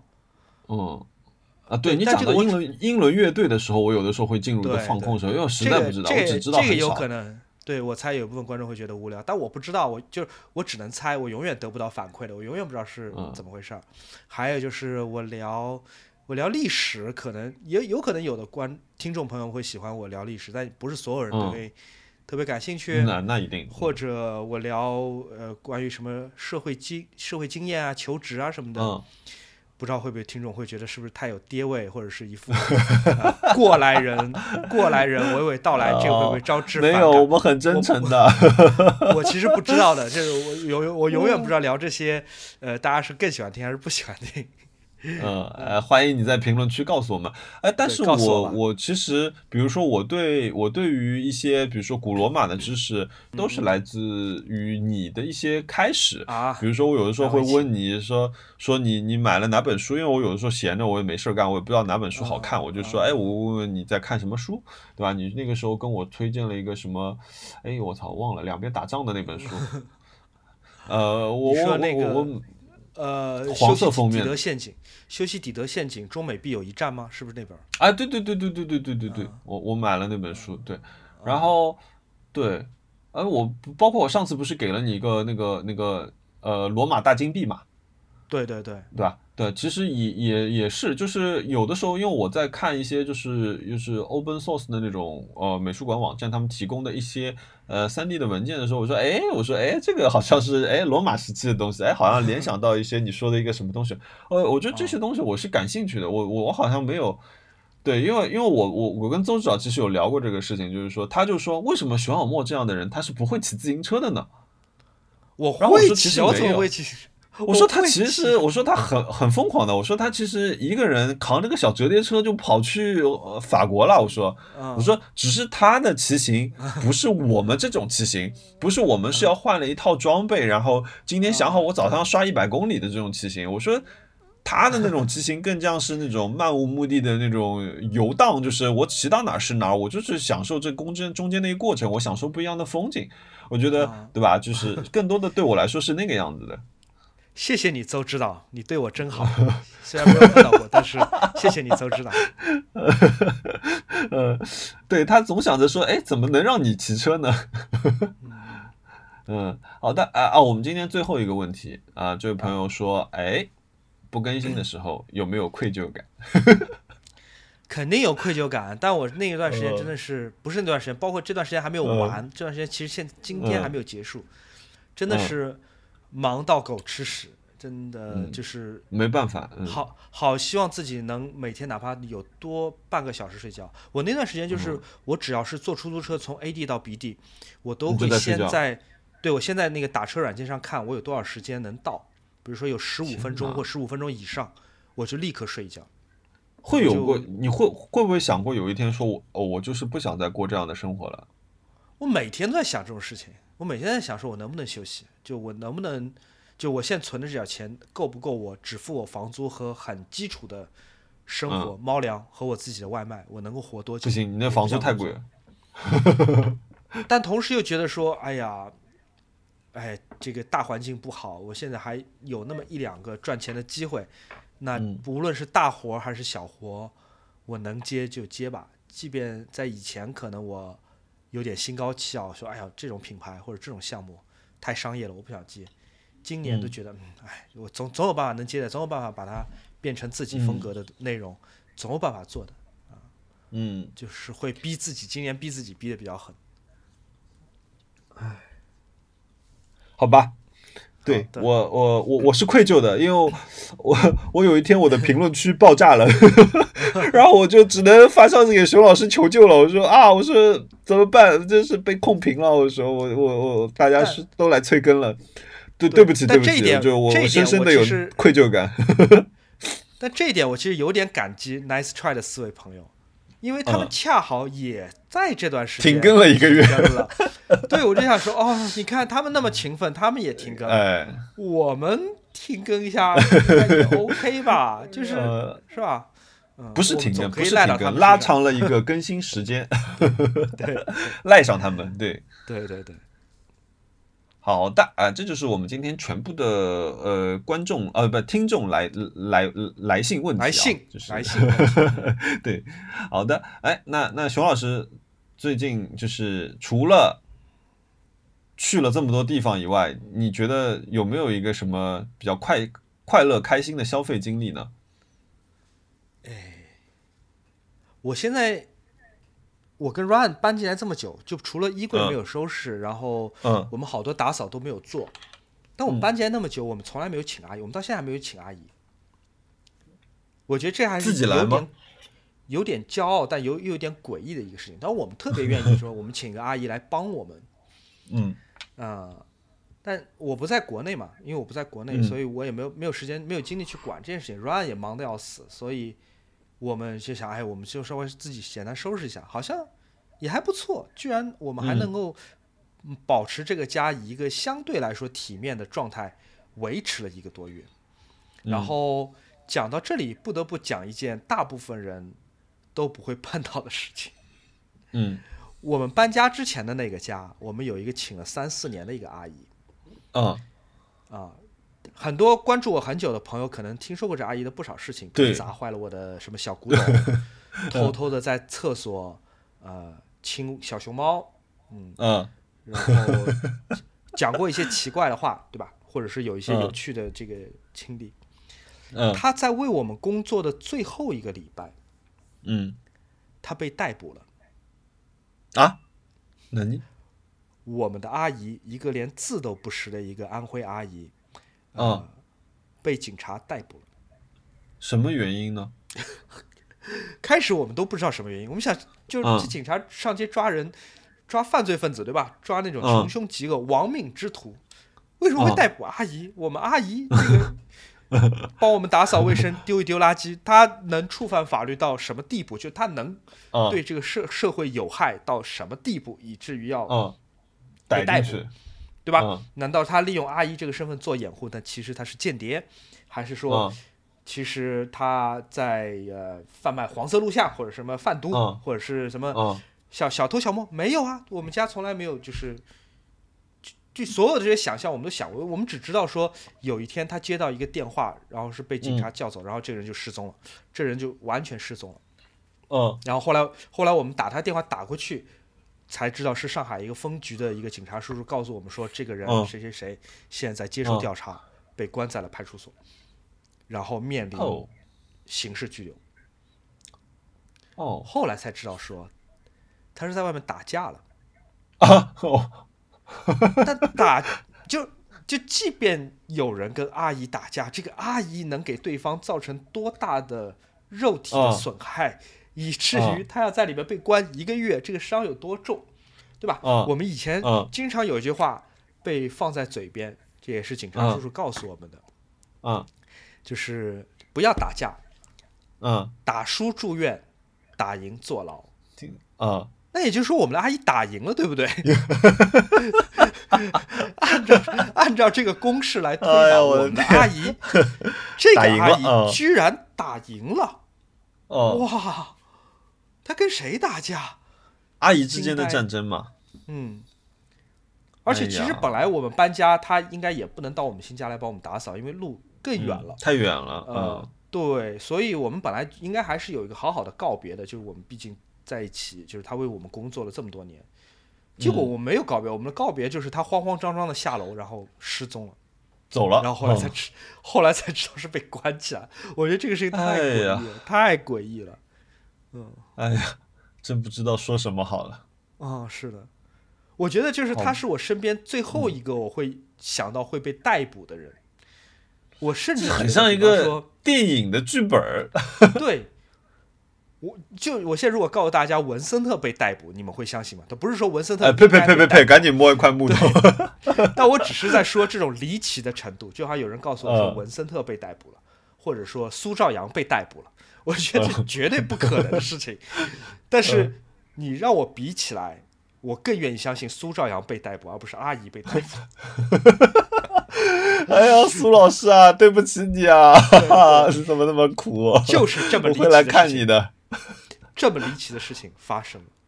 哎呀，好的，嗯，天哪！但我们仍然付了阿姨所有的钱，我们没有拖欠她钱，嗯没有因为她手机被收缴，所以就没付钱，我们嗯钱还是付了。啊，那这阿姨就他他，失踪了然后后来就再也没有联系了。对，就是 gone。嗯你们看过有一个电影叫做《消失的女孩》吗？Gone 嗯、嗯嗯嗯，这个就是我们阿姨的最好的描述。Girl，不见了。呃，好吧，是是希望希望他他顺利吧，希望被他打的人也没太大的事儿吧。嗯，对我首先希望他不要给别人造成什么很大的嗯损失，对吧？然后第二早点出来，因为对她的她的儿子刚刚结了婚，嗯就哎呀，不要有这么不顺的事情。嗯嗯，好吧。哎，还有什么 Happy Hour 吗，熊老师？呃，搬家肯定是有很多 happiness 在里面的，算是一个 happy hour 吧？哎，为什么我 happy hour？呃，但搬家给了我一个很大很大的启示，就是说，因为有很多东西要搬，有的东西很脆弱，有的东西很容易被打碎，有的东西真的被打嗯碎了。嗯啊、有的东西要我们亲手提，有的东西需要你很好的朋友，需要你播客的搭档开着他的油车，不是电车哦，开着他的油车来帮我们搬。然后在这个嗯过程当中，他给我一个很很深刻的启示，就是一个人需要拥有多少东西，就一个人需要在这个世界上占有多少东西。他很可能不一定说是值钱的东西，只是嗯被子、枕头、衣服、穿过的鞋，嗯嗯，没有舍得扔的拖鞋，挺脏的，但是还是擦了干净，拿到新家继续用的垃圾桶。嗯无印良品的，因为是可能买来还花了好几百块钱。就一个人需要占有多少东西？我觉得真的讲起来有点矫情，但我一直在想这件事情，就是你不到搬家的时候，你完全没有没有意料到说，我居然占有这么多东西。对我占有了这么多东西，他们居然塞满了蓝犀牛两辆八吨卡车，两辆，What？你能想象吗？你家有十六吨的东西吗？我的天哪！就有可能是体积，有可能是重量，我不知道，嗯但反正就是从体积来看，这两辆车是塞满的。哦，他们勉勉强强从老家搬到了新家，然后把它卸下来装满，装满这有考虑扔掉一点吗？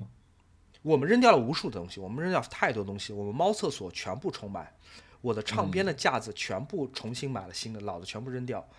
呃，Ryan 还给我买了新的办公椅，我现在坐在一张非常舒服的 Herman Miller 的椅子上面，是 Ryan 在搬家之后送给我的生日礼物。我我我我很我很开心，我很感激他送给我一个很贴心的一个礼物，是真的有用。嗯，那与此同时，你在想说，对，与此同时，我们在想说，哇，我有这么多东西，我有这么多嗯说不上有用，但你也不能扔的东西。打打一个比方，装在我嗯电脑显示器上面有一个明基的那种，呃，哦，电脑灯、屏幕台灯，它的嗯屏幕灯，嗯哇，这东西有什么用啊？一点用都没有。但你嗯扔掉它也不合适。嗯那带来吧，带来吧，期待吧，继续装在我的这个显示器上，然后电源插嗯好。现在我按下按钮，它还是会亮，但它有什么用嗯我不知道，我不知道它有什么用。然后我有大量的杯子，我这时候我才知道，我有原来我有这么多马克杯和咖啡杯。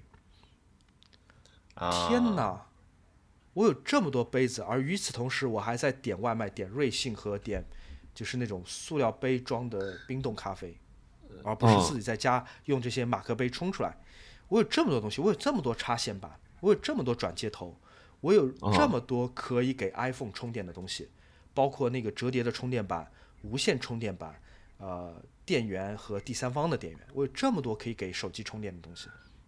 哦，我觉得是很荒谬的，就是一个现代人居然可以占有这么多功能重复，甚至没有一点用的东西，然后最后在搬家的时候，即便是如此断舍离的人，像我，嗯我都觉得，哎，这些东西还是先先先留着吧，就很搞笑。嗯我甚至觉得是有有点有点荒诞，就你不到搬家，你意识不到这一点。我有哦，这么多东西，每一样都花了钱或者花了精力，最后嗯一样样搬过来，下一次搬家还要再哦一样样再搬走。哦天哪！哦，懂你这个感受，就是我们都是是鼹鼠型的人。啊对，是都的，会往家里放一些有的没的，然后我、有的时候就给自己说 啊，这都是你活过的一个证明啊，你怎么会把它扔掉呢？嗯，对对吗？就是 还有很多占了我精力的东西是品牌送的礼物，啊，我觉得这也是可以值得拿出来说一说的。嗯那品牌的朋友们，我很感激啊，大家特别这两天中秋节又给我寄好多粽子啊什么。哎，对，你要粽子吗，我有嗯好多粽子。我我我我有我有我有 我有我有但一些朋友送我的粽子，嗯对，平时还有那个品牌送给我的什么什么露营小台灯一盏，啊，然后啊高脚杯一对，呃，皮质的小钱包一个，护照夹一个，然 后什么很美但是没有任何用的什么小包、收纳毯，然后嗯。垫子、瑜伽的那个什么小哑铃，一点用都没有，每个嗯只有一公一公斤的小哑铃，那芭比娃娃都 不会不会用这么轻的小哑铃，有这么多的东西，你扔也不舍得，毕竟是别人一片心意。但你留着的话，啊。这些东西就是越堆越多，越堆越多。嗯，我有时候像别感觉人婚礼自己像是上送给你的照片，对，就像是我有点像是品牌公关的，也不能叫垃圾桶，这样讲太命太刻薄。但其嗯实事实上有点像垃圾桶，就是这些从来没有任何用，但只是长得好看的东西，源源不断的往家里面寄，你也不知道怎么办。那还是你重要啊！你看，我就我其实没收到什么，我真的是我一些，你不要比如说开餐厅的朋友啊，啊哦，比如说我一些什么开餐厅的朋友啊，或者有农场的朋友啊，他们就给我送点他们自己做的粽子吃吃，哎，就很开心，对对。但是，对我我我理解你说，因为我有一次，我记得去年看你拍圣诞节的时候，哇塞，我怎么这么多？我的天哪，这个这些盒子就是收收都是挺大的一个工作量，因为现在特别是大节日的时候，盒子都特别大。然后我原来想说很简单嘛，大家送给我，我送给送给读者，送给关注我们的朋友听众朋友们，对吧？嗯但是又又引起新的问题，就是第一，你送给谁？嗯就我不想嗯老是发微博搞个抽奖，因为我觉得我抽奖微博已嗯经很多了，我不觉得呃再多发这些微博，大家会嗯就会会被嗯烦到吧。人家关注你不是为了天天嗯看你抽奖，然后而且转发的朋友里面你也只能抽出八个五个来送。嗯呃，另外一方面，你又要就是寄东西给别人，这个运费的消耗是很大的。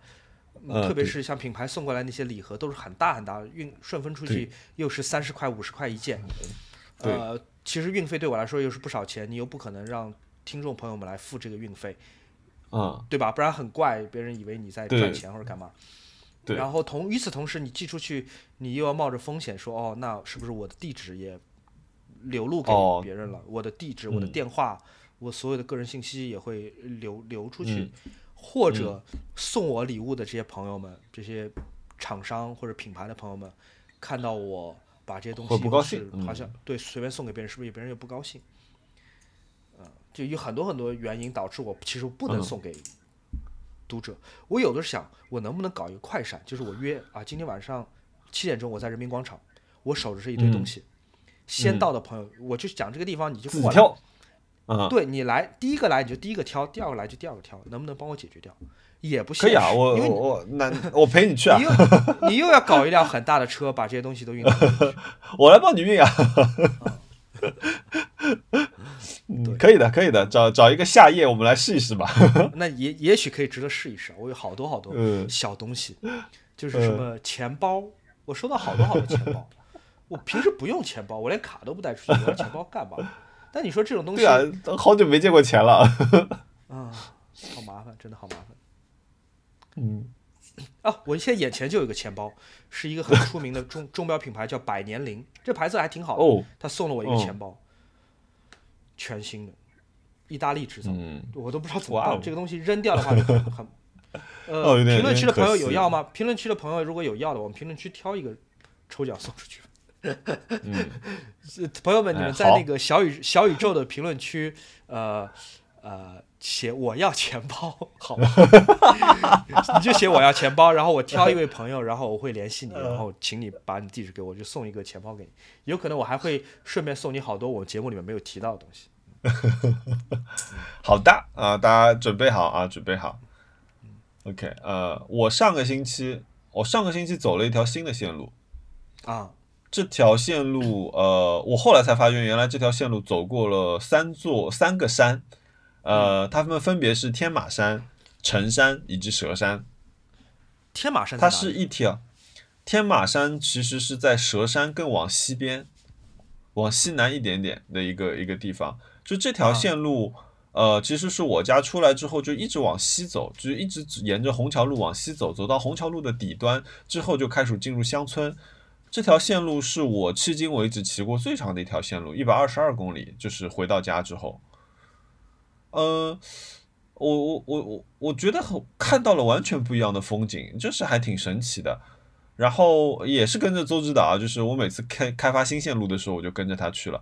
然后呃，我看到了农田，我骑在呃田间，然后远处有一排低矮的呃树林，然后树林的左侧就有一个非常非常非常大的一个接收台，一个那种像就是呃怎么说卫星接收器一样的这样一个东西，它很超现实，它甚至它的画面比例都有点像 EVA 里面的那些就是科技呃这这不科技产品、科技装备和就是。环境的这样一个对比，很超现实的一个画面，我觉得那个画面很漂亮，我下次想去把它拍下来。呃，然后你骑着骑着会有鸟，就是因为你你骑过田间，然后有一群鸟飞起来，然后有不同的林荫路，然后你在呃各种各样的路面里面跑，甚至还有一段路是碎石路。啊，周指导这个人也是很神奇，就是路越烂他跑越快，就是追都追不上。呃，一度还迷路，甚至就就就是找不到他，然后最后靠就是都丢硬币找到了正确的方向。呃，挺挺挺挺神奇的一个 一个感觉，就是一条新的线路。对，然后回到家一如既往啊，虽然说只是增增加了三十公里的这样一个里程，然后我又躺在地上一蹶不振，然后我就说哦，我我那天就给他发了个消息说我又要死掉了。呃，但是也是，我觉得也是因为那一次，因为我那天路上其实跟他聊了挺多事情的，呃，我就在想，包括说我问了他去那个呃日本富士山骑行的这样一一些事情，呃，包括出去骑行这个事情到底麻麻不麻烦，这个其实很大程度上是让我下决心去买一个车包的这样一个原因，所以我买了那个那个那个那个自行车的软包，呃，然后我还去了肥杰老师的节目。啊，我去了奈听，Just 对我去了奈听，也是也是也是跟周指导一起去的。哎，就就突然就是我在跟熊老熊老师没有录节目的这段时间呢，天天跟着周周指导在外面录节目，到处窜台啊。然后先窜了他们的台，又去那个奈听窜了台。我觉得那那个我，而且我有一天就是我去录奈听前前一天呢，我我刚好出去骑一百公里的时候呢，我就在那个我就在路上听了有一集他们讲滑雪的，真把我笑死了。我觉得怎么会那么好笑？因为那个那个，他们还有一个主持人毛东老师，是我后来才知道他是一个脱口秀的一个一个表演表演者，所以他其实口才真的是非常厉害，反应也非常快。然后那天跟他们聊聊一些就是不同的视角吧，就比如说怎么看待呃自行车，然后原定可能两个小时的一个录音计划，我们最后瞎聊聊了三个小时。有有有点意外的，然后包括说，哎，我们怎么去看？就是比如说自行车最近发生挺多事故啊，还有包括怎么看那个呃一些一些就是说团体骑行啊，比如说大家一起的夜骑啊，怎么这这一些事情，我觉得大家有兴趣可以听听那个那个节目，而且包括我才知道，原来邹指导他是法律专业毕业的，哦，厉害。对，所以他那天在就是他在录节目说关于那个深蓝路夜骑，后来有一个女生她的脾脏呃坏掉了，就是被被被割掉了，然后另外有一个男生就是三呃肋骨断了三根这样的一个比较严重的一个事故，他在讲的一些时候，我说哎这个人怎么这个稿子怎么写的那个写的非常滴水不漏嘛，哦后来才知道原来是有法律背景的，哎呀真是厉害厉害，对。然后哦，还有就是，哎，昨天我跟熊老，呃，昨天我跟熊老师说，哇，我我说我状状态太差了，就是就是昨本来我们昨天要录这个节目的，然后昨天就发生了一大堆就是不愉快的事情，然后中间还有一件事情就是我的我我我只本来的想法只是下楼去把车挪到车库里面，从我楼下挪到车库里这样一个简单的动作。我坐进车子的时候，嘣，我的那个车子就跳了一个警报，说你有一只轮胎的胎压是零。我说啊，我从来没有见过这个画面啊，什么叫胎压是零呢？然后我就去那个，我就我我就出来看一看，哦，真的，我的左前胎就是完全瘪在地上了。那怎么办？就是又又不敢开，然后我只能就是稍微往前开了几米啊，把车挪到就是不挡到那个小区车道的这样一个位置，呃。还好，你记不记得我说过我买过一个小气泵？嗯，对，我买的那个小气泵，呃，我在六哦哦不对，不是六幺八的时候，我在之后呢，我因为我觉得那个很好用，我又买了一个它大一号的一个呃电充电气泵，然后我就用那个气泵呢，把我这只轮胎打气打到二点零的这样一个一个一个气压，然后哎还挺好的。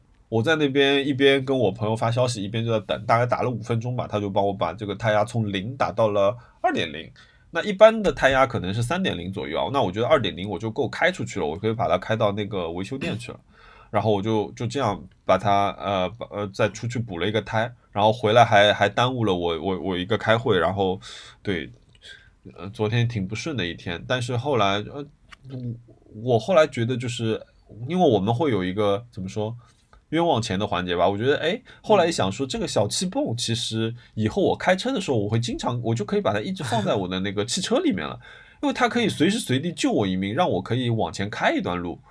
我觉得这个还是一个一个不错的一个体验。嗯。然后，哎，你还有买什么东西吗？我买可太多东西了，我为新家 买了一整套沙发，买了鞋柜，买了家具，买了新的床，然后，哎，我我这次搬家真的太不顺了，有各种各样不顺。你这个沙，一个家花了多少钱？我天哪！就首先我要把整套音响给重新装起来，对吧？音响非常非常复杂。哦哦哦，界限。嗯。我为了一台很重要的组件，是 Ryan 送给我的 B N O 的 C D 唱机。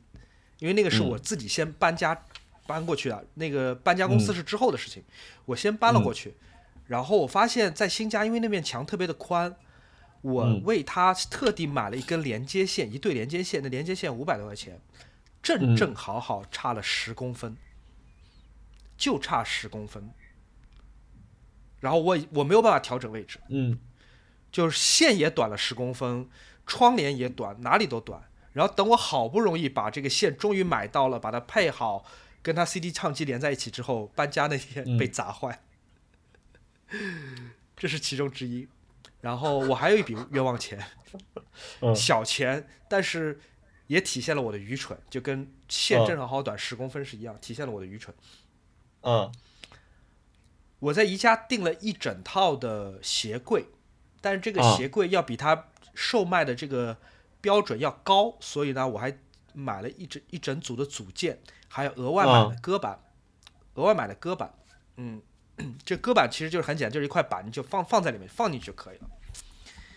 呃，我为所有我买的宜家的家具都选择了上门安装服务。宜家的上门安装服务，如果大家知道，它是按每一件来算钱的，哎，对每对对，每一件有不同的定价。嗯那个搁板的安装费用是六块钱一块，嗯有八块搁板，啊，八块搁板48啊我付了四十八块钱的安装费。啊，怎么安装呢？放上去。放上去，哦，我的天哪！哎呀，对，因为是这样，我再解释一下，因为鞋柜我是付了安装费用，对吧？当你把鞋柜安装好之后，它上面所有的插销和位置都在了，嗯。都已经在了，所以你只要付鞋柜安装费就可以了。如果你嗯。勾选的时候把你购买的单独购买的搁板也勾选了安装，每块六块钱，然后那个安装员也一眼一脸的疑惑，他手里拿着搁板看着我，然后啪 把它放上去，六块，对，呃，一下六块啊。对，还有七块，把我一块块放上去，付了四，我觉得这笔钱很小，哎但是呃，这非常有点说不出。非非常直观的体体现了我的愚蠢。放上去后，惊呆。小哥想说你逗我吗？对，我们有一天早上起来，我跟 Ryan 早上起来，发现整个房间，对我说就是冒烟的事儿，嗯房间里充满了白烟，全部是白烟，但它不是燃烧的烟，我也不知道哦是什么烟，反正就是白的，就是你看到房间里面有一团雾，嗯我开始以为是火灾，但是也没有火的味道，后嗯来发现是我们的二房东把排气管，把那个抽油烟机的排气管，总而言之就是没装啊好。啊但拆也拆不掉，因为很复杂，你等于要把整个厨房敲掉，嗯就很很很很很麻烦的一件事情。现在还没有弄完，因为我没有在国内啊忙忙不过来。嗯。所以那他是什么呢？是是是把别家的抽油烟给抽到你家去了？对，把楼道里面的烟给排到我们家里来了，但楼道里这个烟是怎么来的，我们也不知道，因为那个不是不是炊烟，不是别人做饭的烟，它也不是火，不知道那烟怎么来的。有人在抽电子烟。太哎呀笑死了。哦天哪！我要早上起来看到这个魂都吓掉了。我的天哪，怎么有团雾？很恐怖啊，真的很恐怖。嗯，我还我看我我还买了一个任天堂的手柄，Switch 的那个 Pro 的那个手柄。是 Happy Hour 还是冤枉钱呢？呃，原因是因为我我我就是做好万全的准备，开始玩那个王国之泪的时候呢，我有四个 Joy Con，呃，全都偏移了。然后它偏移达到了一个什么效果呢？哪怕比如说我站在我我的林克站在山崖之上，好不容易爬上去了，然后呢，我就在手机上面找找攻略，说，哎，这个接下来要去哪个地方的时候呢，他就自己跳下去了。就这样的事情呢，发生了很多次，而且你知道这次很多剧情不是都在空岛上吗？嗯，比如说我把手柄放下来，然后我去呃厨房倒了一杯水进来，然后我的林克死了，嗯，就有很多这样的就是自就是自动操作，以至于说我就不得不再去买一个那个 Pro 的手柄了。哇，花了四百多块钱，好贵哦！就是对，就是可以吃一二三四五二，可以吃可以吃二十顿饭，对。有有有对，有点有点惨。这这个我我觉得应该归为冤枉钱吧。嗯，还有，然后哦对，还还还有个事忘了，就是我这次搬家，我整理我的书，我才发现我好多书买了两本，他们只不过啊是放在不同、不同的书柜上面，所以我一直没有注意到。啊，所以你就是看着看着，哎，我那本书呢，我又买了一本。对我整理书的时候，我发现，呃，罗罗马帝国兴亡史我买了两套，我有两套，啊然后然后有还有一套什么书啊？北洋军阀史我也有两套，蒙恬随笔我有两本儿，然哦后 W.H. 奥登的诗我有两本，嗯虽然是不同的版本，但是同一个人翻译的，哦，以前都没有注意到，搬家才发现哎，现。你怎么会买两本呢？嗯比如说，哦比如说你说你那个看过了，你怎么会又去买一套呢？这就是买书不看的后果嘛，就是你买了 看的书，你觉得这本书我需要买了，过了两年你忘了，你觉得哎这书挺好，《奥登诗选》，谁不想买呢？买一本，哎，搬家时候就发现，还有一件非常非常痛苦的事情，还有一件非常非常痛苦的事情，啊。我在搬家的前一天，我嗯弄丢了我的 AirPods，不是 AirPods，我弄丢，我在搬家前一天弄丢了一副 OPPO 的真无线耳塞的其中一个耳机，嗯右耳不见了。嗯然后我就小心翼翼的把剩下的左耳和充电盒放到了一个地方，因为我知道我搬家过程中我会把整个家搬的底朝天，我一定会找到那个丢掉的左耳。啊找啊找啊找，没找着，哎，没找着，没没找着那左耳，但所有东西都已经搬到啊新家了，嗯我就觉得这个这个这个充电盒和左耳已经用不到了吧，因为右耳肯定是丢在别的地方了，不是丢在家里，丢在嗯外面了。啊，嗯这个剩下的东西也也用不着，我就扔了。嗯，然后呢？然后那一天你帮我去 去老家就搬东西，我才发现说，哦，原来它卡在床的缝里面，就床板缝里面，我找到了那个诱饵。然后我再回去，我再回去，就是心想，那我这右耳我找不着，他也这上天给我开的玩笑嘛？嗯那我现在要这个诱饵也没有用了，很蠢，非常非常蠢。徐浩摩，你怎么那么蠢？你已经付了四十八块钱的歌版装安装费，好吧，我认命，所以我就把这个右耳的耳机也,、也扔掉了。嗯然后我回到家，我才想起来说，哦，我那充电盒和左耳其实我没有扔，我放在桌上。咣我在扔之前，我还想了想说，哎，万一找到右耳了，不要这么急着扔。所以我那个充电盒和左耳没有扔，就在家里的天哪，哪，你这个就是在不断的反复啊！对，不断的反复。但右耳这次是真的真的扔掉了，所以我最后真的是抱着想要暴打自己的这个心情，最后还是把所有东西给扔掉了。哎呀，哎，它不能它不能单配一个吗？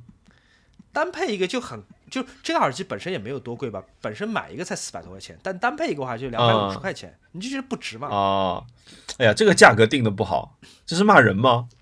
对，很生气，主要是对我自己生气啊，就是我明明有机会的，我只要把这个诱饵不要那么自信，带回家看一看到底有没有扔掉，我就能配套了。对啊。哎呀，好吧，哦，那这个真的是个冤枉钱。冤枉钱，真的是冤枉钱，而且就是我在心里面骂自己一万遍，就怎么会有这么蠢的人？你有你有你有至少两次机会把它重新配对，你把右耳带回去，或者说你把那个嗯充电盒和左耳带在身边，你就能配成一对，啊，就太蠢，真的太蠢了。哎呀，好吧，哎呀，旧的不去，新的不来，嗯，是、对？吧？只能这么说了。呃，好吧，我们来来许愿吧，熊老师。好吧，嗯嗯，呃，第一个愿望，嗯我想要找到一个价格合理，并且比较靠得住的阿姨。嗯，在阿在阿姨的选择上面，其实我并没有什哦么，，这很难，就是这很难。并没有什么挑选的类型啊，她胖的、嗯瘦的、年纪大一点、年纪年轻都可以。但我个人比较倾向找那种不会被逮捕的阿姨。我觉得会被逮捕吧，多少有点不方便吧。就是如果不被逮捕呢，大家都开心。呃，哎，我跟你说过吗？我以前曾经就是就是找过一个阿姨，就是在那种就是呃中介网站上面找的一个阿姨，然后呢，她就在我们家就是做每一件事情动作都很慢，那慢到就是说，呃，比如说两个小，其实就很少，我家那么小就很少的工作量，然后两个小时的工作量呢，她一定给你磨叽到三个小时。那其实，比如说真的有这么多事情呢，也没关系。但可能可有的时候呢，就是我真的是要着急出门的，我就是预算了两个小时。那阿姨就是想说多赚点钱。那我有一次我就跟阿姨说，我说阿姨，要不这样子，因为我说就是可能就是呃，我我有一点觉得你速度可能稍微慢了一点，我讲的很婉转，但是我觉得那个可能不合适。我说要不就这次就当最后一次吧，对吧？我今天就是该多少钱我都结给你，然后呃那个就是接下来你就不用过来了。那阿姨瞬时就把她手上的抹布往地上一扔，她说：“你说什么？从来没有人说过我动作慢。”然后呱就开始坐在我，他坐在我的沙发上，开始指着我的鼻子开始骂我，就是说你这个人怎么怎么怎么怎么怎么难搞。我想说啊，我说就是你在哪儿工作，我就躲到另外一间房间，对吧？我就完全不出现在你的面前，我还难搞吗？就是我我因为我也不希望就是看到你在那边工作嘛，对吧？然后呃。就反正撒泼打滚弄了很长时间，最后我是打电话叫片儿警过来，他才走的。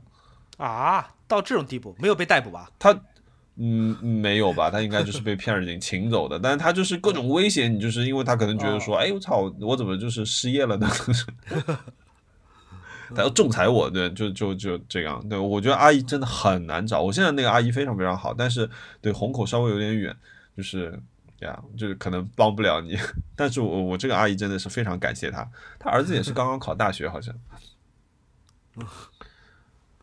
唉，这这唯一的愿望吗？唯一唯一许的愿望吗？这是目前我想到的一个愿望。嗯，你呢？哦，我我我我在看哦，我有一个愿望，对我我我下个星期，哎，我下个星期终于终于我下个星期要去换轮毂了，大家肯定忘记我有一辆。Mini Cooper 的小车还在改装的过程中吧？对对，这是个很漫长的事情。我这再次声讨陈子刚这个这个家伙，呃，他已经三阳了，我也算了，不说他了吧。嗯，他每次每次我问他，哎，我说我的车到底怎么样了？就搞怎么样了？我的装备到了没有？他就说，哎，我阳了，呃，就已经三次了。就是，嗯，我下周要去换轮毂，然后，哎，我并且我的预计是。我可能会把我的自行车打好包，装在我的小车里面，然后开到杭州去。然后在改装的同时，我就从杭州骑自行车回家了。哎，你说这个事情是不是很厉害？我从杭州骑自行车回上海的家。嗯，对。然后我的呃期望就是，我想买换一套那个米其林的 PS 五的那个轮胎。哎，你想象得到吗？这样一套轮胎哦，不便宜哦，竟然你竟然买都买不到啊？真的吗？就是它紧俏到什么程度啊？它就紧俏到像说，呃呃，怎么怎么讲？你再找一块，呃，一九五零年左右的一块金表，你要给它配一块手链这样的程度，就是你知道吗？我甚至托了米其林的朋友去问一下，说你们哪一个经销商那边可能有。然后这个朋友就很负责的帮我问到了他们的总呃那个那个那个供供应链的人去，然后供应链的人更负责的就问到了欧洲去看说有没有可能帮你调一套，人家说欧洲都没货啊，所以我只能在这里许愿了。好好好，祝你许愿成功。嗯，对，米其林呃 PS 五二零五太宽的，对这样一套那个轮胎，嗯，好，这就是我的许愿。哎，对了，我们要不要讲一下我们即将出的许愿周边？要讲吗？哦哦，我讲吧，这个可厉害了，对吧，熊熊熊老师，对吧？我我觉得这个这个许愿是一个非常，你说你说，呃，我们讲了多细节呢？呃，我们讲到大家脑子里出画面吧，对吧？这个反正还挺开心的一个事情，嗯。呃，这是一个非常漫长的过程，就从开发设计来讲，主要是莫在做。我们一直说啊许愿，因为我们播客的名字叫“鱼的许愿”，对吧？而且我们每一期都有许愿，我们也希望我们的听众朋友们许愿都能顺利，无论是考试成功，或者说是面试成功，或者买到想要但是买不着的东西，比如米其林轮胎或者别的什么东西。我们希望大家许愿成功，只要不是一个太夸张的、难以实现的愿望。对，比如登不需要，对，不需要灯神，但是也许有一个小东西能帮你许愿成功。所以，我们。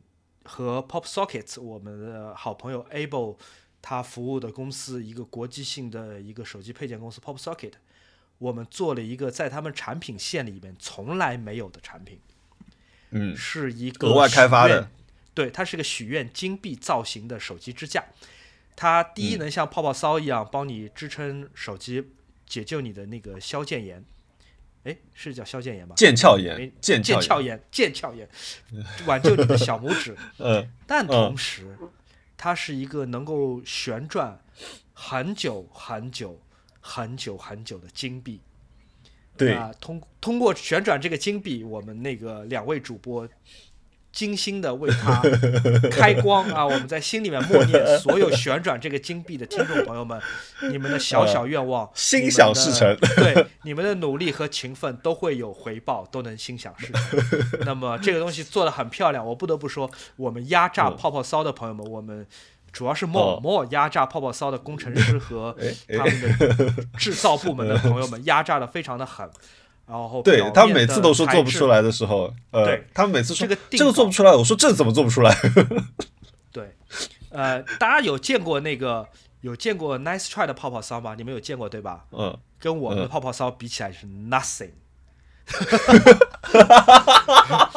所以我们我们现在嗯我们俩都已经收到打样了，这个打样是跟嗯 More 在这个非常厉害的 3D 软件里面做出来的效果几乎一模一样。一模一样。我可以说我们实现了百分之九十五以上的期望的效果，嗯无论是表面处理，然后它深浅的立体光影，嗯以及当你用手指旋转它的时候，你发现它三分钟、五分钟停不下来，只是靠简单的转一下，它三分钟、五分钟都停不下来，能够帮助你，嗯而且一定一定实验你实现你的小小愿望。嗯，对，而且呃，我们 还做了一些配重的测试，所以嗯。它让你转一下，转停之后，它一定是正着的。啊就是就在很多小细节上面，对，包括说，其实呃，熊老师说我压榨他吧，对，确实知道他们在上色的环节，他说我们因为有一些凹凸起伏，他说，哎呀，我们觉得这个东西有很多问题的，我们帮你改了，然后给我一个一个电话打给 Able，然后就是在威逼利诱之下，就让他帮我把所有东西都改了回来，就是基本上真的就像熊老师说的，百分之九十五的保留了我们想要的那个东西。这个东西我们非常非常满足的，而且这个东西我们嗯现在确实在做广告，但这个我和莫都不靠这个东西赚钱啊、它一定会比 Vision Pro 更早上市，呃，以及大家都买得起。嗯，都买得起，都买得起。我们再说了，我们不靠它赚钱，但这是个很好玩的东西，它只要。我不知道定价多少钱，我们现在还没有看定价，但肯定是不贵的。嗯它能够帮助你实现哪怕一个愿望，我觉得就值回票价。嗯，因为我们也跟他们说，就是我们尽量要去简化这个包装，就是不要把钱花在就是那些留不下来的东西上面。因为我、呃、我们做这个东西，其实呃他们成本挺高的，所以我们说就是其他地方一律从简，然后把价格要打下来，对不对？嗯，打下来，对。啊，又回到了淘宝直播的年月。